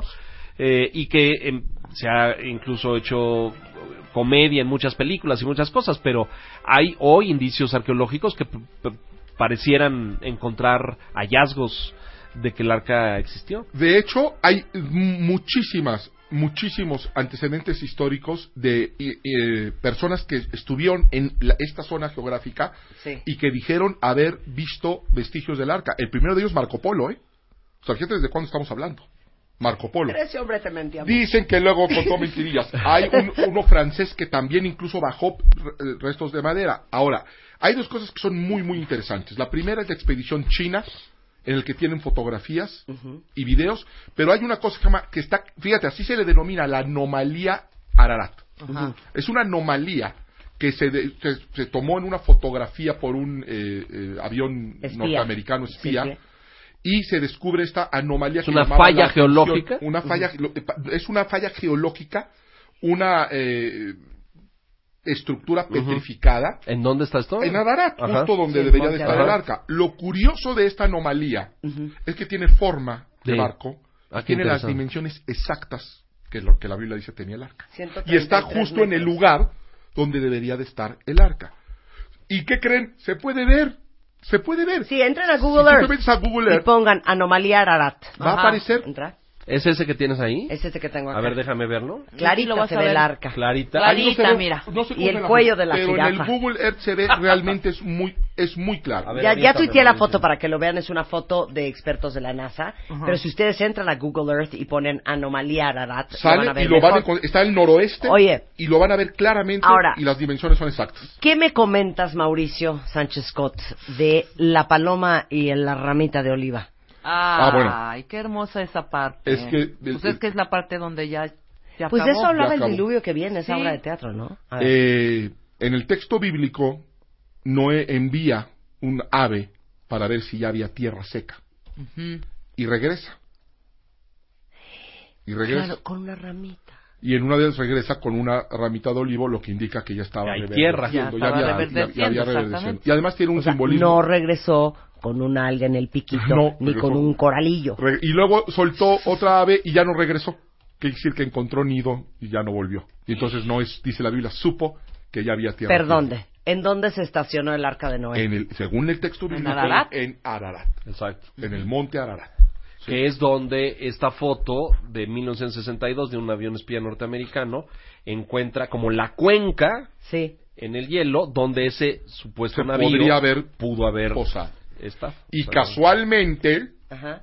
eh, Turquía. con las dimensiones Turquía, Irán y bíblicas Armenia, del ¿no? arca. Turquía, Irán, Armenia. Ararat es está ahí, sí, creo que está en la, en la frontera. Y luego mucha gente dice, bueno, y si está el arca ahí y se puede ver desde Google y hay una expedición y si la han visto, pues ¿por qué no van y lo bajan? Bueno, también hay cuestiones que impiden, eh, el- está en un está en un estado islámico. Claro. No, y aparte, imagínate y eso un punto pudiera de, posible. de peregrinación cristiano en un estado islámico. Y ahora dices, ¿hay un antecedente histórico? Sí, el hallazgo de los rollos del Mar Muerto. El Eso- hallazgo más importante del siglo XX. Se da en los años 40 y se da a conocer más o menos a los 80. ¿Qué por hoyo? cuestiones políticas. ¿Cuál No, hoyo? no, no, los Rollos, rollos Ay, del ¿cuál hoyo? Rollo. El, Vamos a invitar a que el- la doctora de baile realice otro programa Rebe, sobre los rollos del Oh, Mar que Muerto. es una maravilla. Que ¿qué es, son y los todo lo que rollos? revelan Te de los vuelve rollos loco. del ¿Qué Mar Muerto. rollos? En Qumran encuentran por accidente un pastorcito buscando a una oveja que se le perdió. Aventando unas rocas, escucha que algo se rompe. Para no hacer el rollo, el cuento largo, Entra a una cueva. encuentra- y encuentra vasijas de barro. Y dentro de esas vasijas, pergaminos. De dos mil años de antigüedad. Dos mil años de antigüedad. O sea, Jesucristo estaba en la tierra cuando esos pergaminos los estaban escribiendo. Exacto. Es nada más que increíble. Y resulta que esos textos incluyen muchísimos fragmentos de la Biblia. Muchísimos. ¿Sí? Eran los esenios quienes lo hicieron. Eh, ¿Qué es lo increíble de esto? Ese hallazgo se hace en los años 40. Es el hallazgo arqueológico bíblico más importante del siglo XX. Hasta los años 80 se 40 fueron dando a después. conocer. Casi cuarenta y tantos años después. ¿Por qué? Por cuestiones políticas. ¿Y de quién los tiene ahorita? Bueno, Están, bueno, están en el Museo de Jerusalén. Sí. Sí, Algunos fragmentos los tienen en, en Inglaterra y en otros países, pero básicamente todos están. En el- aquí tenemos en el Museo de las Tres Culturas una réplica. Ah, ok. ¿Qué es lo increíble de esto para que vean la fiabilidad, lo, lo impresionante de la Biblia? Esto es para otro programa, ¿eh? Sí. Esto es para otro programa. En esos rollos del Mar Muerto, dos mil años de antigüedad, viene el rollo más extenso y más completo, es el rollo de Isaías. El rollo de Isaías. Ahí está, dos mil años, ahí está. Científicamente comprobados, científicamente datados, científicamente aprobados. ¿Sabes qué dice uno de esos rollos de Isaías? Que la Biblia dice, y que ahora tenemos un texto original de dos mil años. ¿Quieres que te diga qué dice para Sí. que A ver. nos vuelen la cabeza a todos? Lo voy a leer textualmente para no fallarle. Porque estamos citando la. Tuviste un programa lleno de contrastes, darling, porque yo te dejé en el Tinder. Sí, sí, tú me dejaste en el Tinder o y sea, ahorita estoy en Sacra. Fíjate lo que dice. Isaías 40, 22. Esto se puede corroborar, este texto, en los rollos del Mar Muerto. Dos mil años de antigüedad. Él, hablando de Dios, está sentado sobre el círculo de la tierra. ¿Qué es lo impactante? Está diciendo que la tierra Es redonda. es redonda. Claro. Dos mil años antes. Eso se le atribuye a Copérnico, Galileo, ¿no? Sí. Ajá. Son de la Edad Media. 1500 por ahí. Dos mil años antes. Y es un texto que no se puede rebatir, porque mucha gente decía, es que eso lo pusieron después, la iglesia No, lo no, agarró, no, pues, y cuando se dieron cuenta que, que la tierra no era plana, pues eh, le metieron mano a la Biblia, que se dice mucho eso, ¿no? Sí. Que, se la, que se la ha alterado. Bueno, ¿qué crees? Tenemos rollos de hace dos mil años. Y en esos rollos dice que la tierra es redonda. En Job 26 dice que la tierra flota en, en el, sobre, en el vacío. What kind of sorcery ¿Qué húbole? What kind of sorcery Oye, ¿quedas contratado? Discutamos la próxima vez esto de que el mar se partió. Con todo gusto. Discutamos Hablaron del también- Mar Muerto también y todo No, eso? no, no, eso, Todavía eso- no. eso pronto, Ah. eso pronto. Hablemos de la resucitación Pero de invitamos Cristo. al señor Kurchenko, Sí, si no, no- tiene que no, venir Kurchenko. porque sabes aficionado. que Kurchenko es, es, es ruso. Es ortodoxo, pero un hombre de fe. al Maravilloso, cabo. maravilloso, maravilloso. Pero hablamos de la resucitación de Cristo. Claro que sí. Hablamos de Adán y Eva, que es bastante cuestionable también. Y qué bueno, ¿Y qué otro, y qué qué otro- que se primero- nos O falta? sea, ¿quieres hablar de la Biblia? Sí, o sea, como que de estos hechos, es que todo el programa empezó porque decíamos que todos los que son católicos, que de repente te cuestionas de, sientes que te vas a ir al infierno por estarlo dudando o Mm. te sientes mal. Entonces estamos tratando de entender. Encontrar un punto de de, de encontrar conciliación. pues las probabilidades. Bueno, más sí, que es- nada. sí tenemos claro que la Biblia contiene muchísimos relatos poéticos, metafóricos, alegóricos. Y hay que saberlos diferenciar. Exactamente, que no significa que son hechos históricos registrados. Eh, los expertos te los pueden distinguir con toda claridad. Yo no estoy en ese grupo, pero me parece muy bien que discutas. Trae a alguien del episcopado antes de que te satanicen y piensan que Gracias, Leo Kurchenko. Un Como placer. siempre. Ya sabes que si pasas por aquí te tienes que meter a hablar. Pasaré cuando salgas del aire. para Oye, que Mauricio Sánchez Coto, un placer tenerte aquí. Qué bárbaro. Do- Un ¿Dónde, gusto. ¿Dónde haces este, no sé cómo se dice? ¿Dónde das? O sea, ¿Dónde reclutas gente? No, ¿Dónde das? No, no, es más, lo que quiere decir, lo que Marta quiso decir, ¿dónde impartes tu luz? Exacto. Ah, Eso está muy bonito. O sea, si quiero ir a ver al, al, al pastor Mauricio Sánchez Scott, ¿dónde voy? Lo invito a, a la, a, la, a la iglesia que pastoreo, que es una iglesia no denominacional, vuelvo Ajá. a repetir, no, no religiosa. Yo, Es extraño que yo diga esto, pero me lo entenderán. No, no soy una persona que profeso una religión, sino que es una espiritualidad basada en la escritura. ¿Por qué? Porque ha demostrado ser fidedigna. Ok, ¿dónde es? Eh, bueno, tenemos dos iglesias. Una está en la Ciudad Federal Cuernavaca, otra está en el Pedregal. Eh, los datos, si quieren, búsquenme por Twitter y se los mando con todo gusto. Pero, Mauricio ¿dónde platico S. de la Biblia? Scott. En mi iglesia y aquí contigo. Y aquí conmigo. Es arroba Mauricio S. Scott. Muchas gracias, Mauricio. Un placer tenerte Siempre acá. es una alegría. Gracias. Oigan, antes de irnos cuenta bien, dos alegrías. Mercado Libre está todo lo que da y déjenme decirles que Mercado Libre, eh, que es número uno en Latinoamérica, este, saben que tiene más de, eh, ahora sí que más de 100 tiendas oficiales que llegan a cualquier parte del país con productos mexicanos, eh, productos hechos 100% en México, están también en mercadolibre.com.mx. Ya, ya saben que este, estamos ahorita promoviendo el consumir lo nuestro, lo mexicano Hecho en México. Lo hecho en México. Luego, los que me preguntan de la institución de la que estaba hablando ayer, que se llama Salud Digna para Todos, es esta institución de asistencia privada, pero que ofrece muy buenos eh, precios en estudios de diagnóstico, como las ma- mastografías, ultrasonidos, papanicolaos. Tiene 58 clínicas en México, otras en Estados Unidos. Está avalada por la organización Joint Commission International, que avala la calidad y el servicio al cliente y al paciente. Y si ustedes quieren conocer todo lo que ofrece, eh, este Instituto de Salud Digna para Todos, entren a salud-mediodigna.org o comuníquense al 0155 55 54 7166 para hacer la cita. Hoy tenemos en la noche a las 8 consultorio MOA para todos los que se hicieron un tatuaje y están arrepentidísimos o se lo quisieran componer para todos los que tienen manchas, pero acné, pero arrugas, pero paño, pero estrías. ¿Cómo se resuelve todo eso? Hoy a las 8 de la noche en Facebook, Periscope, YouTube, Instagram y eh, Facebook Live, revistamoa.com. Tenemos consultorio MOA a las 8 en punto de la noche. Y em, también preguntaron ahorita en Twitter el colegio del cual yo estaba hablando hace poco eh, es el colegio Justo Sierra. Para los que están decidiendo ya meter a sus hijos al colegio o cambiar de escuela, empiezan en jardín de niños, pero tienen primaria, secundaria, prepa, universidad y posgrados. Los conozco, ¿eh? son muy buenos. Sí, justo cierra. Y ahorita eh, van a tener 10% de descuento en la inscripción para todos los cuentavientes. Eh, el teléfono se los doy, es 51 48 30 00.